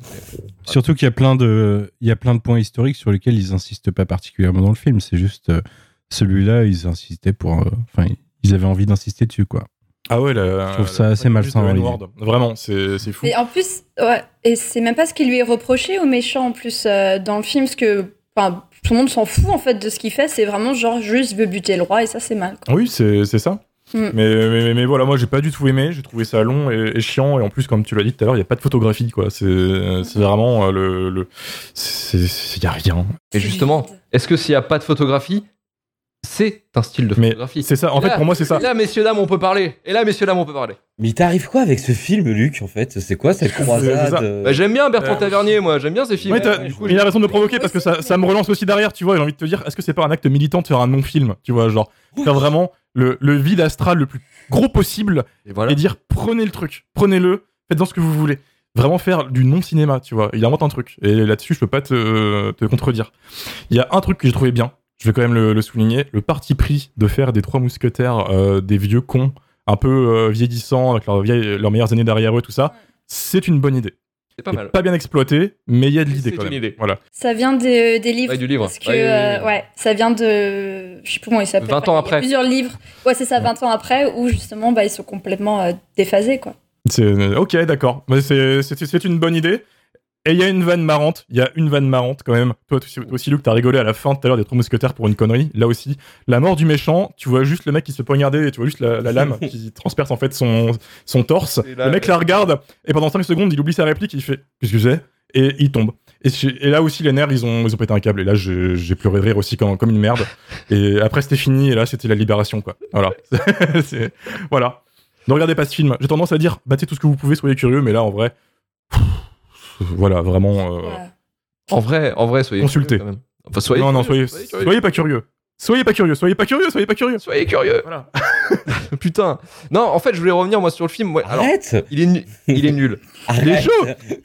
Il est, Dis-le que tu l'aimes. Dis-le que tu l'aimes. il est nul. Il est T'as aimé, t'as J'aime aimé. pas ce film. J'aime pas ce film. Mais par contre, Ok. par contre, je trouve que vous êtes plutôt assez sauvage sur le sur la réal en fait. En fait, la réal, c'est juste une réalisation qui est qui est ok, c'est filmé comme un pro en fait. Moi, je trouve. Il n'y a pas d'erreur de, il a pas d'erreur de de, de de comment tu vas placer ta caméra, comment ça, les travelling sont propres. Enfin, c'est vraiment filmé correctement par un professionnel quoi. Ça marche très bien. Moi, je trouve que c'est en fait le seul problème du film, c'est qu'il, bah, euh, au niveau visuel, c'est que c'est super académique en fait.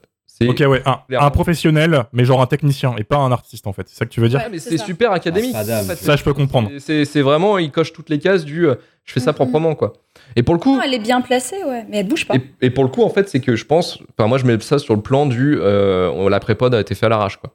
Donc, euh, j'ai pas eu le temps de, de, de, de- de conscientiser euh, comment je vais euh, mettre mes trucs. Donc, j'ai fait vraiment le, le 101 du, du quoi, du chef-op, quoi. J'ai fait, bon, alors, euh, plan large. Bon, bah, je vais mettre la caméra qui est là, tu vois. Donc, voilà, pour moi, c'est quand même un espèce de de- de- de- d'incendie contrôlé quoi, par, rapport à, par rapport à ce film. Et je trouve pas ça trop dégueulasse. Il y a des trucs moi il y a un plan que j'ai apprécié tu vois. Donc du coup c'est euh, un espèce de plan en fait où euh, Sophie Marceau donc euh, Héloïse va arriver à Paris elle arrive en cheval en poney. Et en fait le- la caméra recule en fait au fur et à mesure et elle montre un petit peu les, euh, bah, les, les, les rues dégueulasses de Paris de l'époque en fait. Et à la fin le plan se finit où tu vois des pieds un pendu en fait et je trouve ça pas mal ça veut dire que euh, en gros euh, tu bah euh, Héloïse elle arrive dans un monde où euh, bah là euh, attention une erreur tu, tu, tu, tu peux mourir quoi donc ça va je trouvais ça il y avait des plans qui étaient pas mal bon après tu me diras c'est voilà c'était un plan qui était significatif et bien sur un film de deux heures ça fait long mais après Tu t'accroches, tu t'accroches. je m'accroche à quelque chose tu vois Il y a un truc avec ce film. il- Non, non, moi, non. attends, après, après, je trouve qu'il est nul comme film, mais c'est juste que c'est le réel que j'aime bien, donc j'essaie de le défendre aussi un petit peu. Tu Ouais, vois, d'accord. Trouver un peu des, un peu des trucs, quoi. Après, les scènes de baston, bon, eh, c'est, c'est, c'est le plus du fou, comme tu dis, mais c'est réellement le plus du fou. C'est-à-dire que c'est vraiment des chorégraphies. Ah oui, c'est sûr. Contrairement, contrairement, tu vois, aux Trois Mousquetaires, où les bastons, elles sont filmées en post. Enfin, t'as pas mal de FX et euh, t'as sûrement des câbles et, euh, Et du montage. montage. Montage. et c'est le montage qui fait le cut, enfin c'est le cut qui fait l'action en fait du truc. Euh, là, là, il y a la choré, tu vois, c'est filmé, il y a pas de coupe, il y a pas de, tu sais, on, vraiment on te filme la chorégraphie quoi. Donc C'est du brut. C'est c'est vraiment la, la Corée en fait. voilà, c'est bon, du filmé, répétition.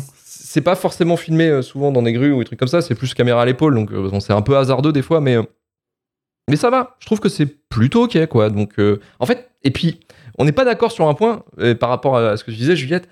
Mais moi, Philippe Noiret, je trouve qu'il joue comme une quiche dans ce film. Putain, c'est terrible. Il a une vibe Gilles, il a une vibe Gilles Lelouch de Bac Nord.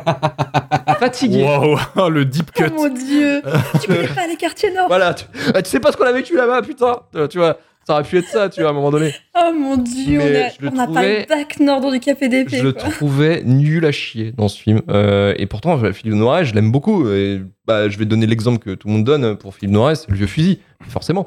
Mais là, dans ce film-là, mais euh, c'est une caricature, quoi. Il me, il me saoulait, quoi. Et euh, en termes de D'Artagnan, je trouvais que le Logan, qui joue le D'Artagnan dans, dans le film des Trois Mousquetaires, jouait mieux que ce Philippe Noiret, quoi.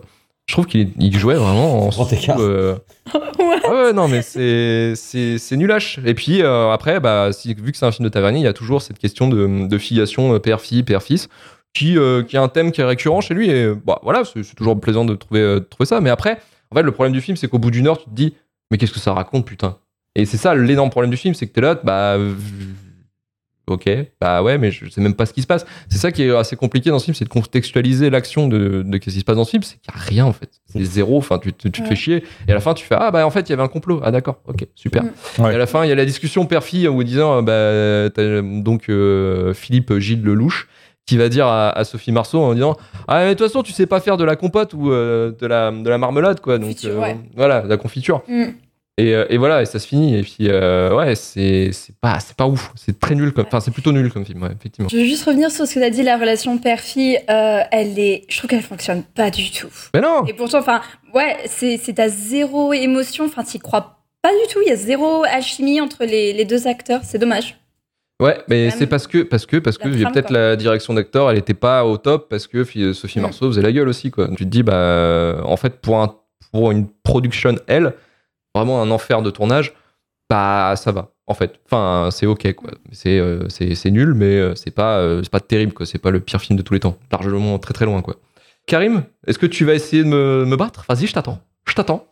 Euh, non, bah écoute, euh, t'as un passé de commercial, c'est bien. Euh, Ah, mais je vous ai vendu le film. euh, là, mais- Ah bah, alors en fait, euh, et je te remercie parce que tu vois, j'avais un, un peu cherché, mais pas autant que toi, donc je te remercie réellement pour tous les éléments hein, que t'apportes sur euh, la compréhension du film grâce à, on va dire un peu à sa, sa backstory, à son lore.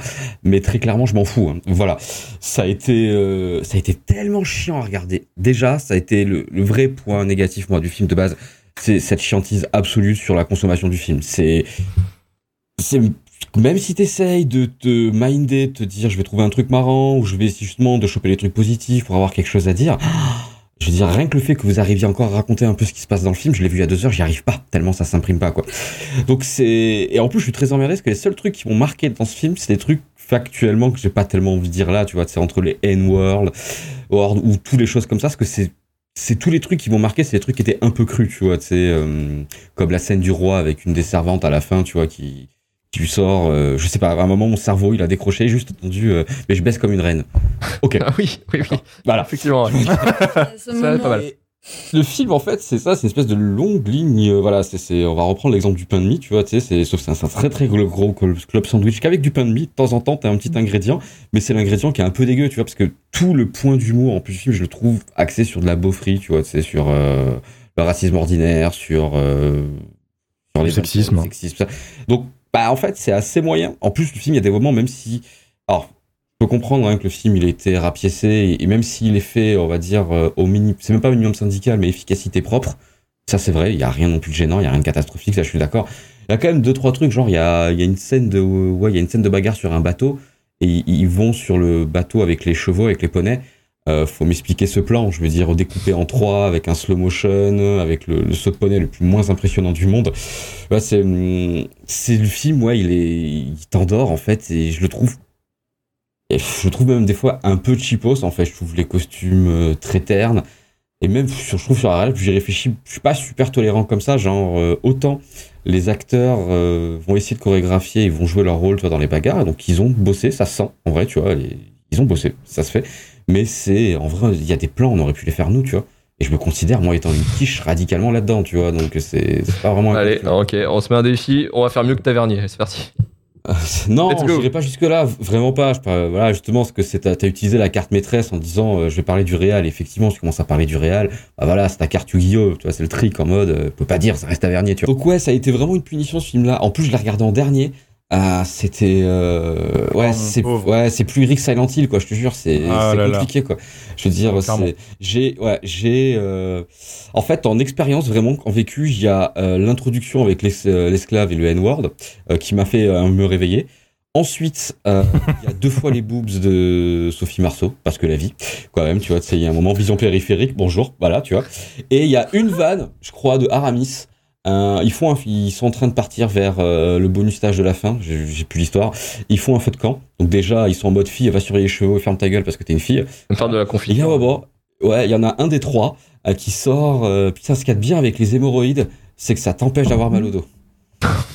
Non, c'est l'inverse. C'est c'est- ce qui est bien avec le fait d'avoir mal au rein, c'est que tu sens plus les hémorroïdes. Bah, tu vois. voilà. Et voilà. Dans les deux cas, la phrase est incroyable. Je me rappelle de ça. Mais T'as beaucoup trop. Moi, je veux un t-shirt avec les deux phrases, tu Oui, sais.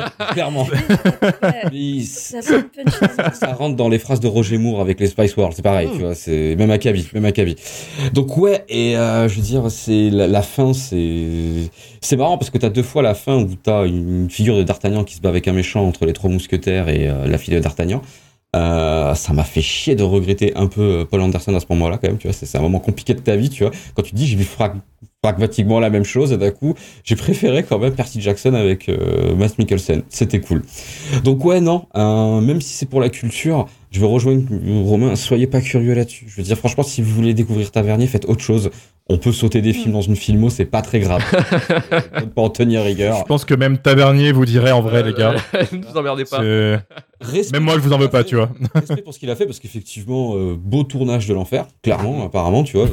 Donc, euh, je- voilà, il y a des beaux artisans du cinéma, mais euh, il y a des artisans, des fois, ils font du fonctionnariat, et là, il a fait, c'est c'est un peu ça, et c'est un peu compliqué. Et encore une fois, un meilleur personnage du film, ça sera Bouton d'Or, le cheval de la fille de Tartagnan. Ah oui, t'as oui, t'as trouvé ton thème sur les poneys. toi. Ok, ok, ok. Ce- ok. ce running gag. Ça marche, ça marche, ça marche. Il s'appelle aussi Bouton d'or dans ce jeu? Oui. Mm. Putain. Là, il respecte, hein, il respecte un petit peu le Ah ouais. l'univers euh, d'Artagnan. Quoi. Normalement, Bouton d'or, pas. euh, il est mort. ce Bah, je sais pas, le canasson, il doit avoir 40 balais, donc c'est plus un canasson. tu Non, vois. mais Casson, il est, il est crave. Il est Non, mais bon, il, a- le il en a racheté un autre, il l'a rappelé avec le même nom, voilà, pour pas s'emmerder. C'est normal. Moi, je trouve que c'est ok. Moi, ça, ça, y a du sens, il y a du sens.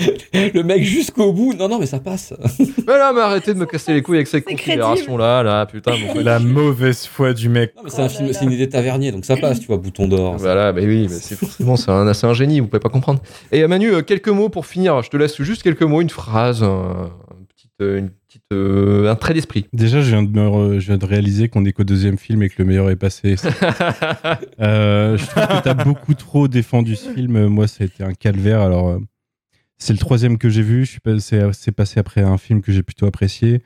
Et euh, à la différence de Romain, moi, j'ai pas trop lutté pour suivre le film. Au bout d'un moment, j'ai trouvé ça beaucoup trop chiant. Je trouve que j'ai vu beaucoup de films des années 60 beaucoup mieux réalisés que ça, beaucoup plus beaux. Enfin. Bah, tout le monde, euh, tout le monde a vu mieux. c'est absolument horrible quoi. Quand, quand on me dit que c'est 1994, j'y crois pas du tout. Mais euh, ouais, non, enfin, le, le- le premier tiers, j'ai lutté un petit peu pour essayer de, de, de, de, de suivre. Je suis, vous, je suis très reconnaissant de m'avoir resitué l'histoire parce que franchement, Et que Juliette passe en premier, c'est franchement- top, elle a pris des notes, Euh, c'est parfait, tu vois. franchement, j'ai j'ai rapidement abandonné et même Ne euh, change rien, en fait. Vraiment. Même moi, la partie Exploitation de, de Sophie Marceau, euh, c'est pas. Enfin, même toute cette partie-là du cinéma des années 90, c'est pas quelque chose auquel j'accroche forcément. Je trouve que c'est pas ce qu'on a fait de meilleur avec le cinéma. Mais euh, ouais, le deuxième tiers, euh, j'étais en galère d'install de Age of Empire pour jouer avec Romain parce que franchement, les trois mousquetaires avec leurs couleurs et leurs combats, ça m'a un peu donné envie. Le, le leak. Euh, no shame. Le troisième tiers en train, en train d'exterminer des Mongols. Donc euh, là, euh, mon attention. Sur Age of- sur Age of Empire. Age of Empire, oui, parce que. Ouais. Sur Age of Empire, bien On sûr. va faire le. Oui, Ouais, oui, oui. parce que là, ouais, tellement laissé le silence, moi je trouvais ça tellement marrant. Non, mais c'est, enfin, c'est raciste, c'est sexiste. Alors, je veux peut-être accepter que le personnage de Sophie Marceau est à la rigueur un peu mieux défini que la plupart des films des années 90, mais pff, ça justifie rien, quoi. Ça justifie pas de se faire chier devant ce film, de, ouais, de se faire chier globalement et de citer autant de fois le mot, euh, le N-word, le fameux, euh, dans un film, quoi. Enfin, comme je disais tout à l'heure, euh, autant on, autant on insiste beaucoup sur ce point historique, autant il y en a plein d'autres sur lesquels on n'insiste pas trop. C'est vraiment qu'on avait envie de, profiter de l'époque pour pouvoir lâcher des trucs, quoi, et pouvoir être sulfureux à l'époque, j'imagine. Mais franchement, c'était nul. Enfin, euh, pire film de pire film de la soirée pour film- Ouais, il préchote déjà. Putain. Enfin, de ma journée, du coup. Pire film de ma journée. Ouais, Manu il fait tout le temps ça, il déconne pas. Ouais, je fais tout le temps ça. Je, dis, je le dis toujours directement. Mais euh, ouais, ouais, non, pour avoir vu tout ça dans la journée, euh, ça c'était le point difficile quand même. Ouais, c'était, Enfin, le- c'était la pointe de côte, euh, la pointe de côté. euh. pas, pas merci Bad Lemon, quoi. Ouais, fallait commencer par celui-là. en Peut-être, peut-être, et finir par les trois mousquetaires. c'était pas forcément le film qu'il fallait regarder pour entrer dans le, dans le cinéma de, de Bertrand Tavernier. Donc, euh, on conseillera plutôt de- d'aller vers euh, La mort en direct avec Romy Schneider ou la, la brume, dans La brume électrique avec, euh, avec Tommy Lee Jones. Mm. Et euh, actuellement, en plus, j'écoutais un podcast, là, France Inter, qui ressort, euh, enfin, qui ont fait un- une série de podcasts en fait sur, sur la carrière de Bertrand Tavernier pour les un an de sa mort. Et euh, du coup, je vous conseille d'écouter, c'est vraiment cool pour le coup, et on apprend pas mal sur le, sur le cinéma français, sur euh, le cinéma de Tavernier. Donc, euh, allez-y, c'est vraiment peanuts. Ah, donc t'es vraiment fan. Euh, ouais, ouais, mais moi, écoute, Nice. écoute, euh, je fais. C'est quoi, c'est Blockbuster ou c'est un autre truc Euh, non, non, c'est euh, non, non, c'est vraiment une série, euh, une série documentaire en podcast, quoi, en fait, euh, sur, sur. Ok. Euh, ok. C'est euh, franchement, c'est franchement pas mal, quoi. Et euh, je finirai avec cette phrase, moi, qui m'a fait euh, un peu rire aussi dans ce film. C'est euh, c'est des- peut-être des petites expressions comme ça où je, maintenant je vais m'amuser à essayer de les replacer euh, au boulot. Des hémorroïdes Non, ou pas dans la, dans Non, c'est les, les genres des euh, fouettez-moi tout ça, bordel de merde, ou. Euh... Mais sorte là ta carte du Medef. putain, Incroyable. Ok, incroyable, ça. ok. et- et- Romain est choqué. Romain est choqué. drôle. Ouais, ouais, non, mais. Bah, en fait, Ah, dans, bien- mon cerveau et. Juliette, Luc, Luc, Juliette. Voilà, non, je trouvais ça drôle. Et puis euh, le, le fameux, euh, le fameux pétard de merde. Moi, ça m'a. Voilà, c'est des, c'est des petites expressions comme ça que vrai. en mémoire et qui, euh, qui sont absolument euh, magistrales. Et on va finir avec le dernier film qui est La légende de Zorro.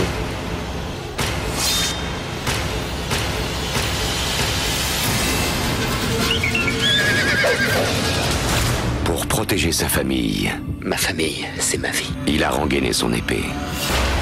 Papa n'était pas là au petit déjeuner. Il est parti tôt pour affaire. Il a toujours des affaires. Messieurs, l'avenir. Mais pour sauver tout un peuple, Mon Dieu, ils veulent détruire notre peuple. il va devoir affronter son destin. C'est toi qu'on appelle.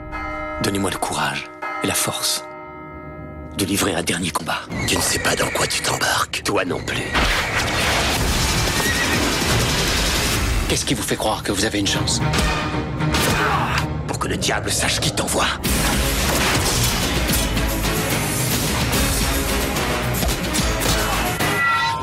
Bueno, Alejandro, ne perdons pas de temps. Armand n'est pas celui que tu penses. tu ne sais pas ce que je pense qu'il est. Moi, je pense savoir ce que tu penses qu'il est. Non, non, non, non, parce que tu ne penses pas. Elena est une espionne. C'est une couverture. Évidemment. J'ai dit que nous n'étions pas faits l'un pour l'autre, je le pensais. Nous voilà enfin d'accord sur un point. Il s'acharne. C'est ce que nous sommes.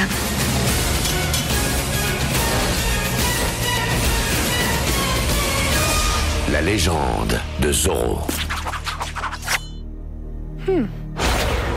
La légende de Zorro, sorti en 2005, euh, librement inspiré du roman Le signe de Zorro de 1924, écrit par Johnston McCulley, film de 65 millions de dollars, coproduit par Amblin et Columbia Pictures, suite du film La masque de Zorro, sorti en 98 et toujours réalisé par Martin Campbell, sur un script écrit par, attention, la crème de la crème, Alex Kurtzman, futur réalisateur d'un film dont on a parlé dans Shitlist, puisque c'est le responsable de l'incroyable The Mummy avec Tom Cruise. Pour ce second volet des aventures de Zorro version Antonio Banderas, on nous propose une magnifique histoire d'amour et de trahison, de quasi-adultère et de complot avec des Français accents baguette fromage.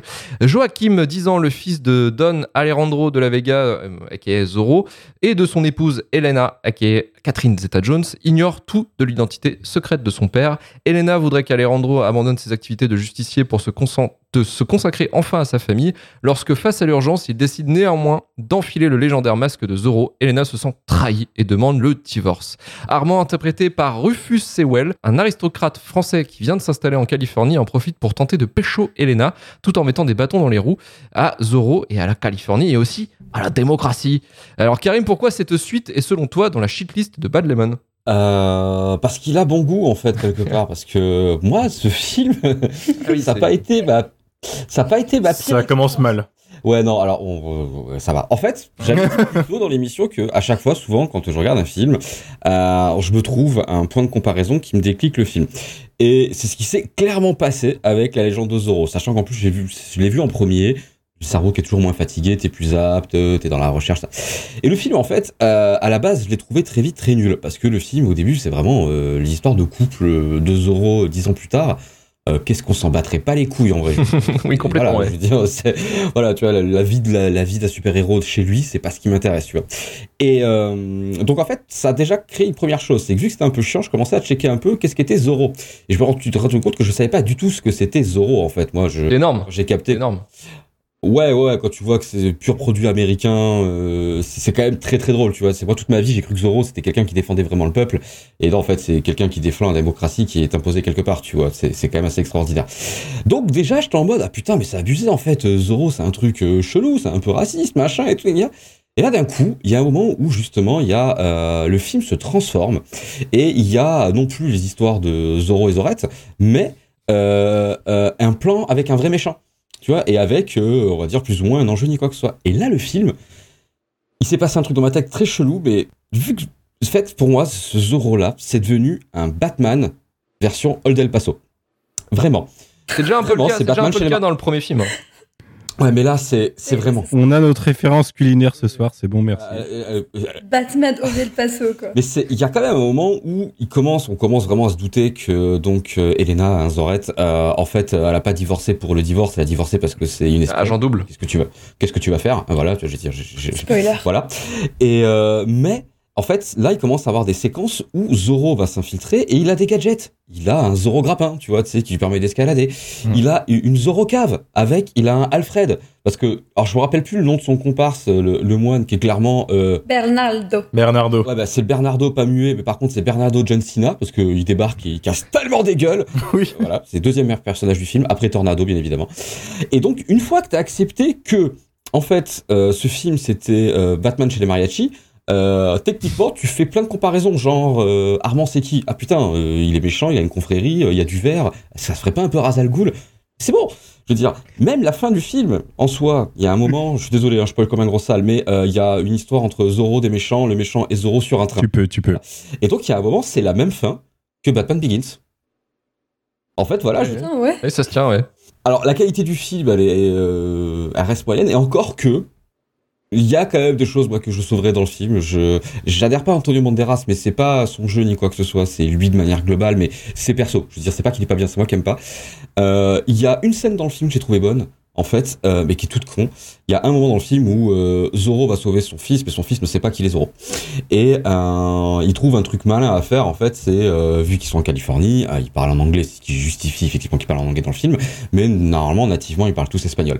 Et il y a une scène où justement, ben, euh, deux acteurs, donc le père le fils, enfin pas le père et le fils, mais euh, Antonio Banderas et le petit dont j'ai plus le nom, parlent en espagnol. Et c'est une petite scène, qui doit faire, je sais pas, 5 minutes. Et là, d'un coup, mais quand les deux parlent en espagnol, et il y a une, ça marche. Oui, il y a de l'ampleur. de Ouais, fou. ouais. Ouais, c'est, Ouais. je comprends pour le gamin, c'est sa langue maternelle. Déjà, en vrai, quand tu vois qu'il il gère pas mal son taf, euh, pour... Ah, ah, il a appris, il a appris ses, euh, tout ce qui est, euh, tout ce qui est en anglais en fait, toutes ces phrases en anglais, il les a fait phonétiquement. Il parlait pas anglais. Eh ben, écoute, franchement, je trouve que Oh ça passe. Après, c'est un gamin. Ça passe. Et ça c'est passe. pour ça, et pour ça que tu dis quand il parle en espagnol, forcément tout de suite ils sont beaucoup plus en confiance et beaucoup Mm. plus en confortable en fait. C'est ça.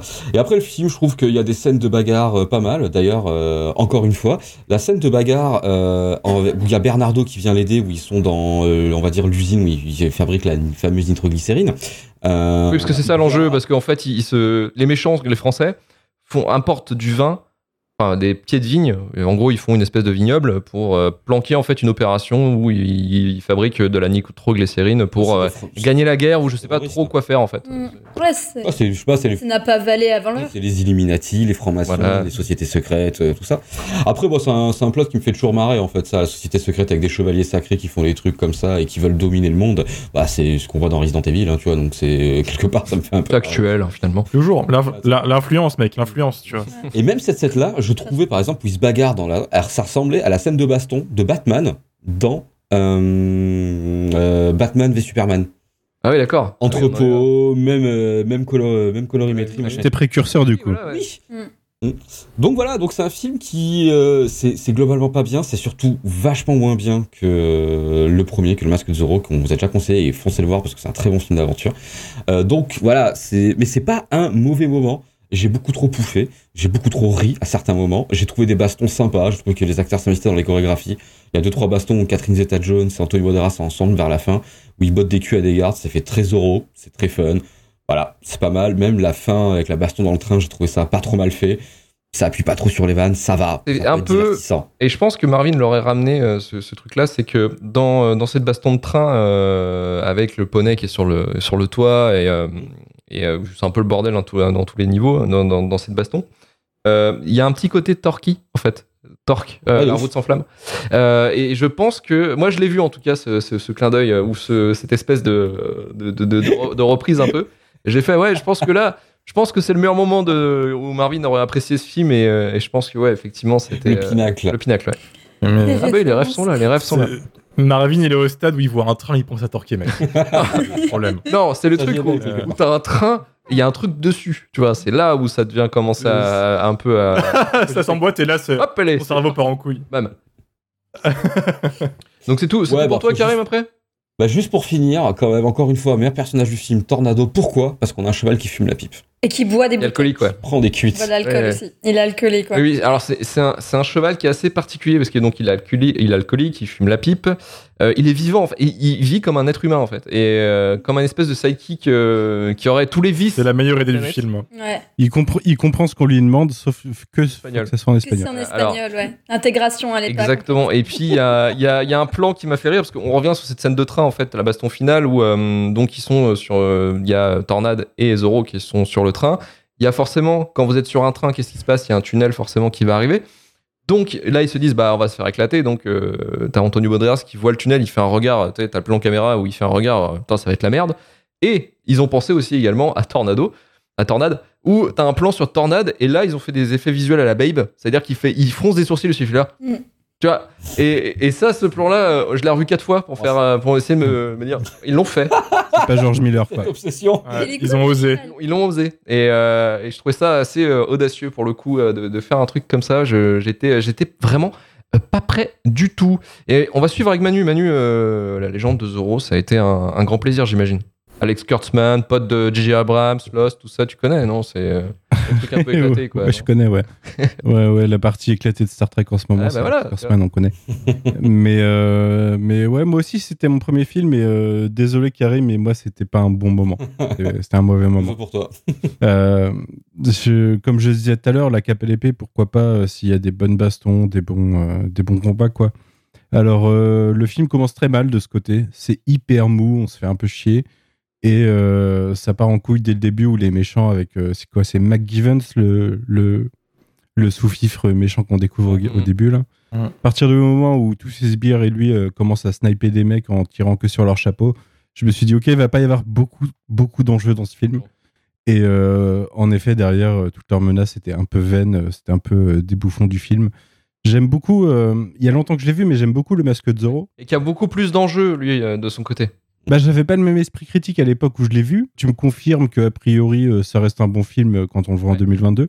Mais euh, ouais, euh, mauvaise matinée en, en- en ce qui me concerne. J'ai commencé, euh, enfin, je commencé le film cette nuit, je l'ai fini euh, en- au réveil. Oh. Et euh, La journée, quoi. Fais pas ça, mec. Faut pas faire alors c'est marrant parce que pendant que moi je matais, euh, je, je, je balance Romain, désolé. Pendant que moi je matais euh, la fille de D'Artagnan en faisant Edge of Empire, Romain matait la légende de Zoro en faisant of Empire. Et euh, Romain n'est pas comme Karim, il avait pas capté euh, le côté euh, super espionne de Catherine Zeta-Jones. Et du coup, il était en mode Ah bon, en fait, le film, c'est Zoro qui essaie de récupérer sa meuf, quoi. le cas. Du coup, il avait pas le plot twist. euh, il avait, oui, mais il avait pas le plot twist super espion. C'est ça. hein. C'est c'est vrai. Mr. and c'est, Mrs. Smith, tu vois. Il avait la pas encore ça, tu vois. Totale. En plus, forcément, comme j'étais sur le, sur le jeu à côté, je comprenais rien à ce qui se passait. Du coup, c'était beau, euh, c'était beau à suivre en direct. Mais euh, non, moi, j'ai pas passé un très bon moment. Franchement, euh, le premier, arrêtez-vous là parce que c'est Mm. pas une bonne suite du tout, quoi. Ça rend pas hommage, euh, ça fait pas honneur au, au précédent et. Euh, bah, heureusement, ça s'est bien arrêté là. hein, Il y en a Non, pas eu de ils ont- décidé pas en faire là. Ouais, ouais, ouais, ouais. Bah, bonne décision de carrière de, de De, pas de- mais de continuer la ça. part d'Amblin, euh, justement, de la, pro- la boîte de prod de, de Steven Spielberg. Et normalement, C'est leur dernier film. Mais c'est, c'est, euh, rappelle-moi, c'est qui qui le réalise euh, Martin, Cam- Martin Martin Campbell. Martin Campbell, ouais. Ah, c'est le même que le masque de Zorro, du coup. Ouais. Et euh, Martin Campbell, il a une carrière chelou, Je hein, vais- je- parce qu'il a fait Casino Royale, et il a fait Green Lantern, il a fait Je le masque vais- de je Zorro, vais y il a revenir, fait de t'inquiète Zorro. bah, t- T'inquiète pas, je vais parler un peu de sa carrière aussi, qui est assez particulière à Martin C'est Campbell. son boulot. Il y a, euh, en fait, le, le budget du film est de 65 millions, c'est le même que le masque de Zorro. Donc ils ont quasiment le même, enfin ils ont le même budget en fait. Euh, sauf que effectivement, bah, le Légende de Zorro va être un four parce que euh, est-ce que vous vous souvenez qu'il était sorti? Moi, je m'en souvenais pas que ça existait en fait ce film-là. Je l'ai vu au cinéma. C'est fou. Je m'en souviens, mais euh, au- autant le premier, je l'ai vu en VHS, autant le deuxième, dès que les, les gens que je connaissais euh, l'ont vu au cinéma, leur esprit critique s'est activé. Ouais, et bon. euh, il y avait le réseau social de l'époque qui était la discussion à l'arrêt de bus, où j'ai rapidement compris qu'il fallait pas voir ce film. Non, mais c'est et les gens ont eu raison de, passer le mot parce qu'effectivement le film s'est plutôt planté. En fait, il a fait deux fois moins que le que le premier. Il a fait que 142 millions euh, de recettes, euh, alors que le premier il faisait euh, il faisait de 350 il me semble. Mais par contre, en France, il a plutôt bien marché la légende de Zorro. Il a eu 2 millions d'entrées. Ce qui fait que les gens sont pas trop Ok. passé le mot en France en tout cas pour dire ouais fais gaffe tu n'y vas pas c'est pas terrible. Mais en fait le film le film s'il marche euh, enfin s'il a marché un peu quand même c'est que c'est un film qui est qui se veut beaucoup plus euh, familial en fait que le premier. Parce que le premier tu, tu le soulignes un peu Manu euh, c'est que dans le 2 dans la légende de Zorro effectivement les enjeux ils sont complètement minorés quoi. C'est à dire qu'en fait les morts elles n'ont pas d'impact ou il y a pas de mort en fait finalement à part les méchants et dans le premier, dans le Mm. premier, c'est beaucoup plus, c'est un peu plus ardos en fait euh, sur euh, sur les enjeux. euh, je, je vais y revenir, mais mais c'est c'est assez, c'est beaucoup plus dur en fait. C'est beaucoup plus dur et c'est beaucoup plus, pas, pas je dirais pas ancré dans le réel, mais c'est un peu plus vraisemblable en fait. Et euh, il y a plus de conséquences en fait dans dans les enjeux de du masque de Zorro quoi. Euh, surtout moi je l'ai regardé en back to back, donc c'est à dire que les, les deux je les ai enchaînés. Et c'est vrai que les différences, tu les vois direct hein, au niveau de la, la façon dont ils appréhendent le film c'est pas du tout la même. Et pourtant, c'est le même réal. Mais, mais Martin Campbell, donc lui qui est un réalisateur en fait qui, qui est néo-zélandais et qui a lui a, commencé sa carrière en fait à faire des, parodies de, enfin des, des films comiques euh, sexuels quoi, à base de blagues de cul quoi. En fait, il a commencé à faire ça à Londres en fait lui. Euh, sa carrière, il a fait quatre films où c'était ça quoi, c'était des séries B euh, avec des blagues sur le cul. Et après en fait, il a été, euh, il a été en- rencardé par les chaînes de télévision, la BBC pour faire des pour faire des épisodes de séries télé en fait. Et après, il a pu euh, rentrer à Hollywood en tant que euh, bah, en tant que yes man quoi, faire euh, bah voilà, euh, j'ai des projets, tu les fais, bah je fais OK, pas de souci quoi. Et il a commencé en fait à, à rentrer comme ça dans, dans le système hollywoodien et il s'est fait repérer en fait bah, pour faire le, le sort de bah, le nouveau James Bond en fait, le premier après la, la, la chute du mur de Berlin quoi, après le, le monde euh, le monde unifié quoi entre guillemets. et il est fait donc GoldenEye en 95, ce qui lui a valu quand même euh, bah, pléthore de succès parce que lui après il a pu bosser, euh, il, a, il a eu une, une sorte de crédibilité et, du coup les euh, les majors hollywoodiens ont dit bah vas-y viens bosser avec nous. Donc après, il a enchaîné avec effectivement le, le masque de Zorro. Putain, je me gourre toujours avec le signe, le masque, la légende, c'est le bordel. À partir de ce moment-là, en fait, ce qu'il faut prendre en compte comme, euh, comme, comme point en fait avec, euh, avec Martin Campbell, c'est que il n'a pas de, de thème ou il n'a pas de, de façon de voir la mise en scène. Il n'a pas de, de, de, patte en fait. C'est un mec, il dit, on lui dit de faire un truc, il le fait. Et du coup, bah, pour la légende de Zorro, bah, il a été super bien euh, entouré. Il a été entouré d'un d'un scénariste qui fait que de la merde, visiblement, Alex Kurtzman, quoi. Et pour le coup, bah, on lui a dit de faire ça, de faire ce qu'il avait à faire et de faire un ton beaucoup plus cool. Bah, il l'a fait. Et du coup, en fait, on se retrouve avec un film qui est moins bien filmé, moins bien, moins bien mis en scène parce qu'en fait, il a suivi tout connement ce qu'on lui a demandé de faire. Et pour le coup, en fait, bah, tu, tu ajoutes en fait un, un réal qui a pas de patte et euh, des gens qui sont euh, bah, qui ont des objectifs bah, et qui le suit euh, en disant oui oui à tout bah tu te retrouves avec un produit en fait qui est pas super euh, super emballant quoi. Et pour le coup bah la légende de Zorro c'est ça c'est juste un, un produit en fait. C'est même plus un film que c'est un produit familial c'est un épisode de moi je l'ai pris comme un espèce d'épisode de série quoi. Alors que la légende de Zorro ce qui était enfin le masque de Zorro le, premier euh, ce qui était cool c'est qu'il y avait ce côté Batman donc parce qu'en fait ils ont pris des éléments d'un peu de Batman avec la, la Zorro cave euh, le même euh, même le, fouet hein, le grappin quoi. Il l'utilise beaucoup. Il y avait aussi euh, il y a des il y avait Tony Hopkins qui jouait aussi peut-être beaucoup plus aussi sur, le, sur la qualité du film qui est quand même un putain d'acteur et qui a apporté quelque chose notamment le passage de flambeau mais euh, là, la légende de Zorro, on se rattrape même pas avec ça, parce qu'il y a même pas de sorte de passage de flambeau avec, euh, avec le père et le fils dans, dans l'histoire, quoi. Euh, et les enjeux sont nazes, parce que dans le premier, il y avait quand même ce côté, euh, on va sauver un État qui se fait exploiter par des, euh, par des comptes, des euh, dons. Et là, maintenant, bah, c'est juste des, des Français qui opèrent dans l'ombre et qui veulent détruire la démocratie à coup de nitroglycérine, mais en fait, tu sais ça au bout des 30 dernières minutes et t'as pas vraiment de méchant. Enfin, t'en as un, mais il a l'air. Ouais, l'histoire de la confrérie des chevaliers. Y a Oui, rien. voilà, il n'y a, pas de construction, il n'y a pas de build-up, en fait. C'est plat, quoi. De- Et puis le payoff, et à la fin, euh, bah, il y a une belle scène d'explosion de train, de maquette de train, quoi. Mais après, tu te rattrapes qu'à ça, quoi. C'est des méchants d'Indiana Jones, mais pas écrits. Il y a un petit peu de ça. Et il y avait, dans le premier, il y avait ce côté Indiana Jones avec, euh, avec Sean Connery et Harrison Ford. Tu le retrouvais dans Anthony Hawkins et Antonio Banderas, qui était plutôt plaisant aussi. Et ça faisait un bon film d'aventure aussi. Mais là, euh, non, en fait, t'as plus ça, quoi. Donc euh, c'est euh, c'est un peu chaud, quoi. On va passer directement à Juliette. Juliette, ton expérience face au film. Alors tout à l'heure j'étais chiante par rapport aux Trois Mousquetaires. Là je vais être chiante par rapport à Zorro parce que euh, quand Je suis fan de savoir Voilà, Figurez-vous. Bah ouais en fait. J'ai tout, j'ai tout lu. Euh, non, non, non, mais en fait, quand j'étais petite, ma mère adorait me montrer euh, la vieille série. Enfin, la vieille, elle va me taper si je dis ça. La série Zorro en noir et blanc qui passait sur France 3. Euh, donc voilà, j'ai grandi en, regardant ça. Et euh, bah, la, la Zorro Cave, Bernardo, euh, les, gadgets, c'était déjà présent en fait, c'est déjà dans le mythe de Zorro. Donc moi forcément tu me donnes un film Zorro, bah je suis contente. Et d'autant plus que celui-là, bah, on, l'avait en DVD pour obscure raison. Ce qui fait que je l'ai pas mal bouffé quand j'étais petite. Et j'ai une sorte de relation bizarre. C'est-à-dire que le film est pas bon, je suis totalement d'accord. Le, premier est clairement meilleur. Mais je passe quand même un bon moment devant, en fait, je pense, parce que j'adore les personnages. Donc je suis un peu comme Karim euh, sur ce film. C'est-à-dire que bah, moi, c'est le dernier que j'ai regardé, donc après Les Trois Mousquetaires, qui m'a bien énervé. Euh, donc j'étais contente en fait. Euh, L'alchimie entre euh, Antonio Banderas et Catherine Zeta-Jones, elle est très, elle est top, tu vois.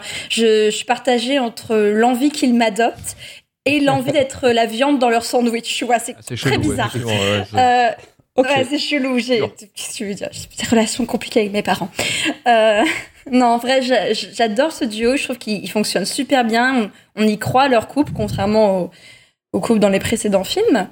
Euh, et euh, ouais, il y a des moments méga gênants, genre euh, euh, Zorro là qui euh, qui est complètement bourré à la, à la soirée du compte. Enfin, c'est on dirait ton ex méga ouais, toxique ouais. qui veut pas te lâcher. Enfin, c'est c'est une horreur. C'est c'est très gênant. En ce moment-là, je trouve qu'il a vraiment très très mal vieilli. Euh, vraiment, j'aime bien Rufus Sewell. Euh, genre, c'est un second couteau. J'ai- Je suis contente de le voir dans des films, même dans des films de merde. Je suis d'accord. Même dans euh, Gods of Egypt. Moi, je suis contente de le voir. Je suis toujours contente de le Il, voir. il aime bien les films de merde en plus, c'est ça le. le Ouais, problème. mais à côté- Mais il joue bien. Ouais, mais il peut être dans des bonnes séries, genre dans euh, The Man in the High Castle, il est bon. Euh, dans Les Pieds de la Terre, il est bon. Enfin, Il est dans Hold de Shyamalan aussi. Il fait plein de ouais, trucs je l'ai pas vu celui-là. J'ai pas envie de le voir. Euh, mais ouais, Rufus Sewell, je suis contente de le voir. Et euh, ce qui est très marrant, parce qu'il était introduit avec une blague sur les Français euh, vachement originale, comme quoi on pue. Et euh, le méchant, il veut détruire le pays avec du savon. Ça, j'ai trouvé ça marrant. Tu vois, ça, c'est le moment où ça m'a fait rire. Je suis en mode, hum, Je l'avais pas vu comme ça. Ah ouais, t'es- je sais pas. C'est moi, ça- tu vois, ça c'est le moment où les nerfs ont lâché. J'étais en mode. Voilà. Oh, les Américains. Bienvenue en shitlist, Juliette. Voilà. Voilà, De c'est passage. ça. Ouais, J'étais ouais, les Américains qui se foutent de notre gueule. Ouais, bon, nous au moins on a le droit d'avorter. Oh, là là là là, balle perdue. Ok. Yes Ok. Ouais, ouais, ouais, j'accepte. Ouais, ouais, non. Elle est bonne, elle est bonne, elle est validée. Ils sont ouais. marrants. Aussi, ils sont indépendants grâce à nous, donc je commence à en avoir un peu marre. J'ai vécu aux États-Unis, j'en ai marre des blagues des Américains sur les Français. Je pense que Ouais, je vais la fermer au bout Ok, ok, ok, ok. Euh, c'est euh, ouais, je, il est vraiment pas bon. Euh, le personnage de Zoro, c'est le jour et la nuit entre le 1 et le 2. Enfin, dans celui-là, il est vraiment vraiment gênant. Euh, mais le personnage d'Elena est plus intéressant, je trouve, dans celui-là. Dans le premier, elle est un peu potiche, un peu euh, l'ing- l'ingénue euh, euh, qui est enlevée de sa, noblesse, de sa noblesse par le, le paysan euh, beau gosse. Euh, dans celui-là, elle s'impose un peu plus. Elle est, euh, elle- on, met plus l'emphase sur ses euh, compétences de guerrière, sur son intelligence. Enfin, Zoro est complètement con dans le film.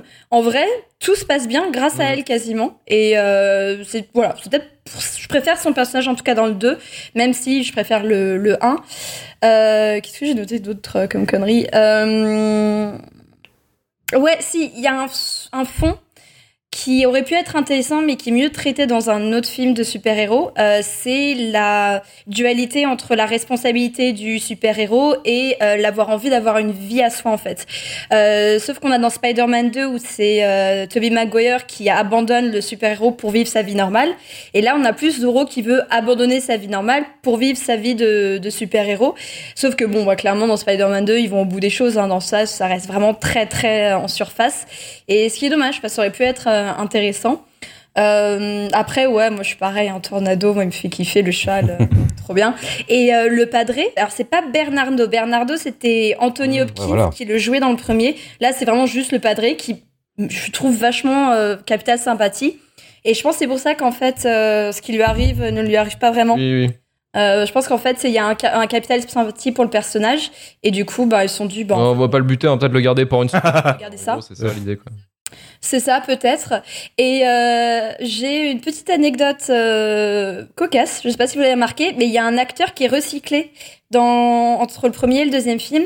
C'est l'acteur qui joue euh, le prof, qui est très, qui est très particulier. On le reconnaît beaucoup à- à- de par son visage.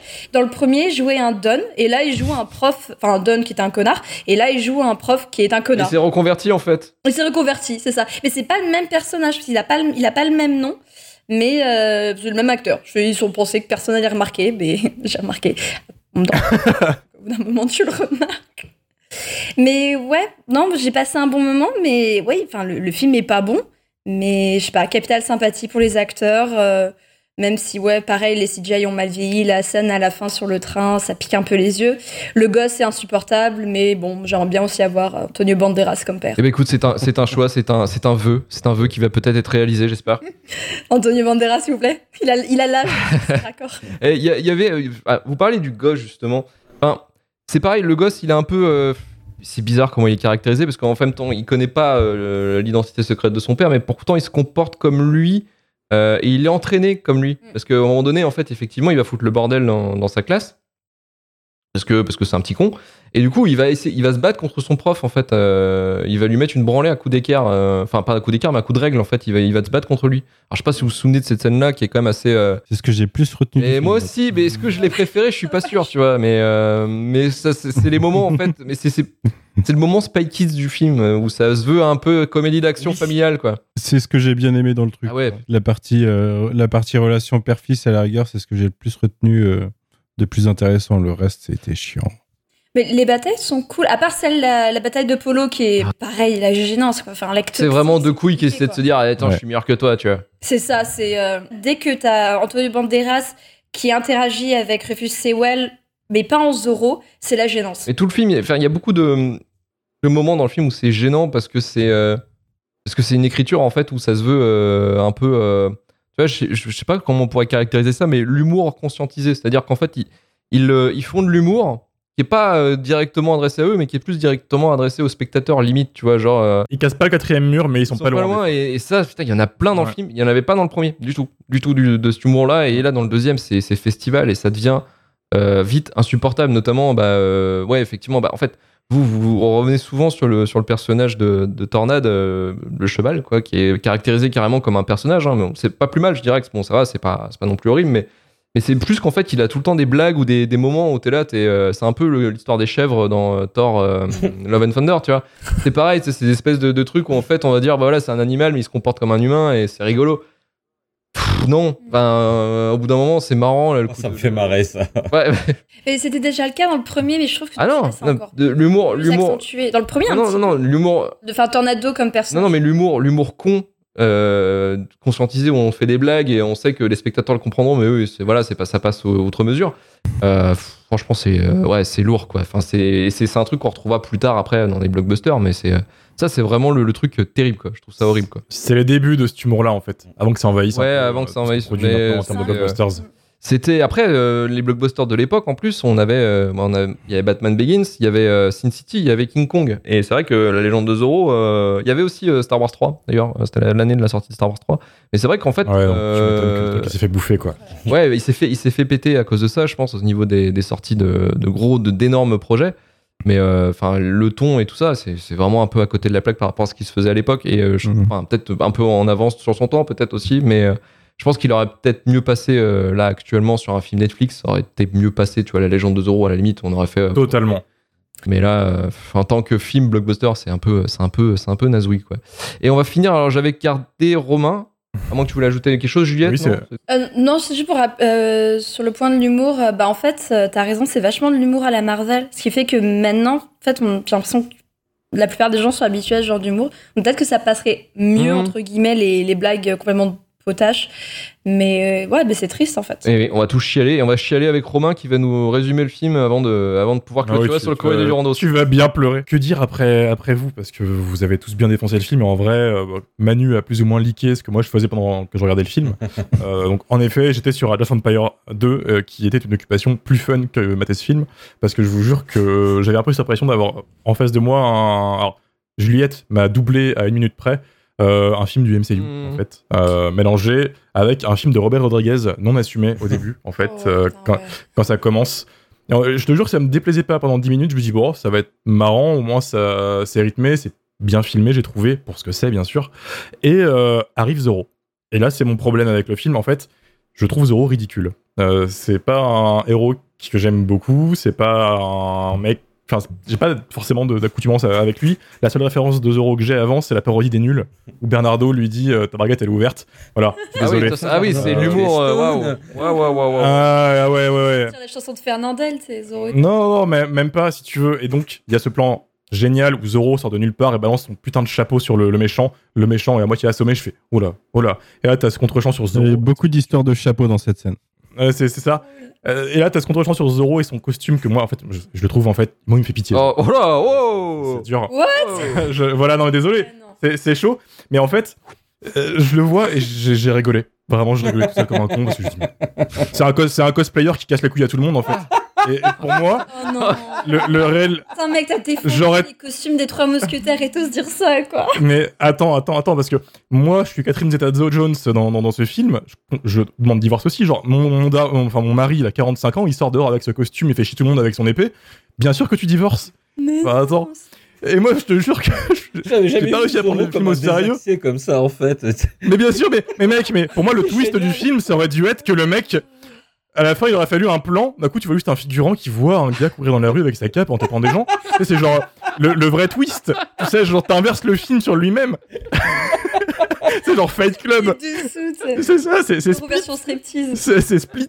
Je te jure, et une fois que tu vois ce film sous cet angle-là, tu peux pas, te- tu peux pas y échapper en fait. C'est dans ta tête. Et je savais pas. Je, me- je mettais le truc euh, du coin là et je me tapais des barres un peu en, en jouant parce que à côté, il y a un autre défaut, c'est que ça ressemble à peu près à, à tout ce que t'as vu avant en fait. C'est que c'est un mélange du coup de, de MCU avant l'heure, de Robert Rodriguez, de Stephen Sommers aussi parce que ça m'a fait penser un petit À la peu à la Momie. Momie 2.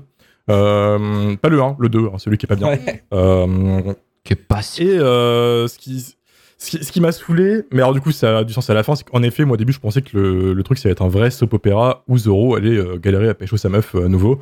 Ce qui me cassait les couilles parce que c'est un, c'est une trope hollywoodienne que j'aime pas, c'est le héros ne peut pas avoir une vie, vie de famille normale. C'est un peu la malédiction de Peter Parker si tu veux. C'est-à-dire qu'il est jamais en couple avec sa meuf très longtemps parce qu'en fait euh, les scénaristes pensent qu'on va se faire chier s'il a pas un, un love interest. euh, voilà. Bon, en effet à la fin il y a un petit twist concernant euh, sa, sa zouze. Donc ça va. Mais on se tape quand même avant une bonne demi-heure de soap opéra hyper chiant Mhm. où Antio- Antonio Banderas, enfin, il cabotine comme jamais quoi. J'adore Banderas quand même. hein. Enfin, voilà. Il est incroyable, hein. Ah ouais, ouais, mais en plus il a une gueule qui moi me, j'adore, il m'en heureux, tu vois. Mais là, le mec, il, il était là, je pense qu'il était en descente de Xanax, tu vois. Je sais pas pourquoi. il, il devait grave se faire chier parce que c'est, il est pas investi, tu vois. Et je me suis dit putain, c'est ça Zoro. Alors on m'a vendu le préquel, enfin l'autre, le premier film comme un truc beaucoup mieux, et je vais me le faire parce qu'apparemment c'est très très bien. Donc je vais me rincer un peu le- les yeux avec tout ça. Mais euh, Tu j'ai verras du, du, du cinéma, ça va te faire bizarre. C'est c'est ça, je suis pas habitué. euh, et là, en plus, c'est le dernier film que j'ai vu de la shitlist, donc je pense que ça jouait beaucoup dans ce que je voyais. Et euh, en fait, ce qui m'a encore plus saoulé, c'est que t'avais ce soap opéra chiant, mais à côté, t'avais des scènes d'action qui sont plutôt fun, je trouvais. On parlait du train, évidemment, on parle de tout ça. C'est ça pétarade bien, il y a des bonnes grosses explosions de plateaux avec euh, des gros décors et quelques CGI, évidemment. Et euh, ça contrastait un peu. Tu vois, ce film, il a un petit problème. Il jongle entre deux trucs, il sait pas trop sur quel pied danser. Et c'était un peu, un peu dommage. Mais sinon, euh, c'était pas, c'est pas le pire film de la soirée. C'est pas non plus euh, un truc ina- inavouable ou irregardable, quoi. Voilà. Juste, euh, bah, voilà. C'est ça. Bonne conclusion. Et vous avez, vous avez quand même euh, raté qu'il y a une, il y a une fin alternative en fait dans le DVD euh, Ah. La légende de Zorro. Alors, je sais pas si tu l'avais vu, Juliette. C'est de- de- de une version. C'est euh, ils avaient tourné cette fin en fait où euh, au lieu que euh, Zorro euh, se barre euh, encore pour de nouvelles aventures, euh, en fait ça aurait été euh, le fils Joachim des années plus tard en fait qui lui reprend le flambeau de son père en fait. Mais ils ont pas gardé cette scène-là, en fait, ils ont pas appris euh, ça, cette fin-là, parce que en fait, ils pensaient que le film aurait cartonné et qu'ils ferait une troisième itération en fait de ce de ce Zoro-là. Là.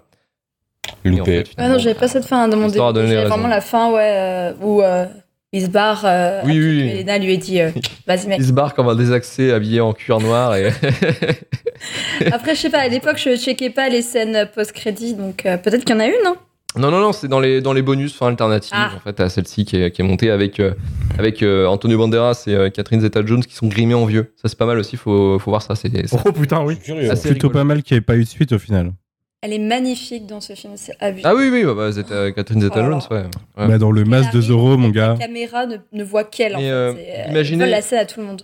imaginez sur euh, Terre 2, euh, ils ont Shakira en... à la place de Catherine Zeta-Jones. Parce que Shakira aurait dû prendre sa place. Ah ouais Moins Putain, pertinent. Oscar direct. J'ai envie de voir ça en vrai. En vrai, Ah, j'ai grave. envie de voir ça.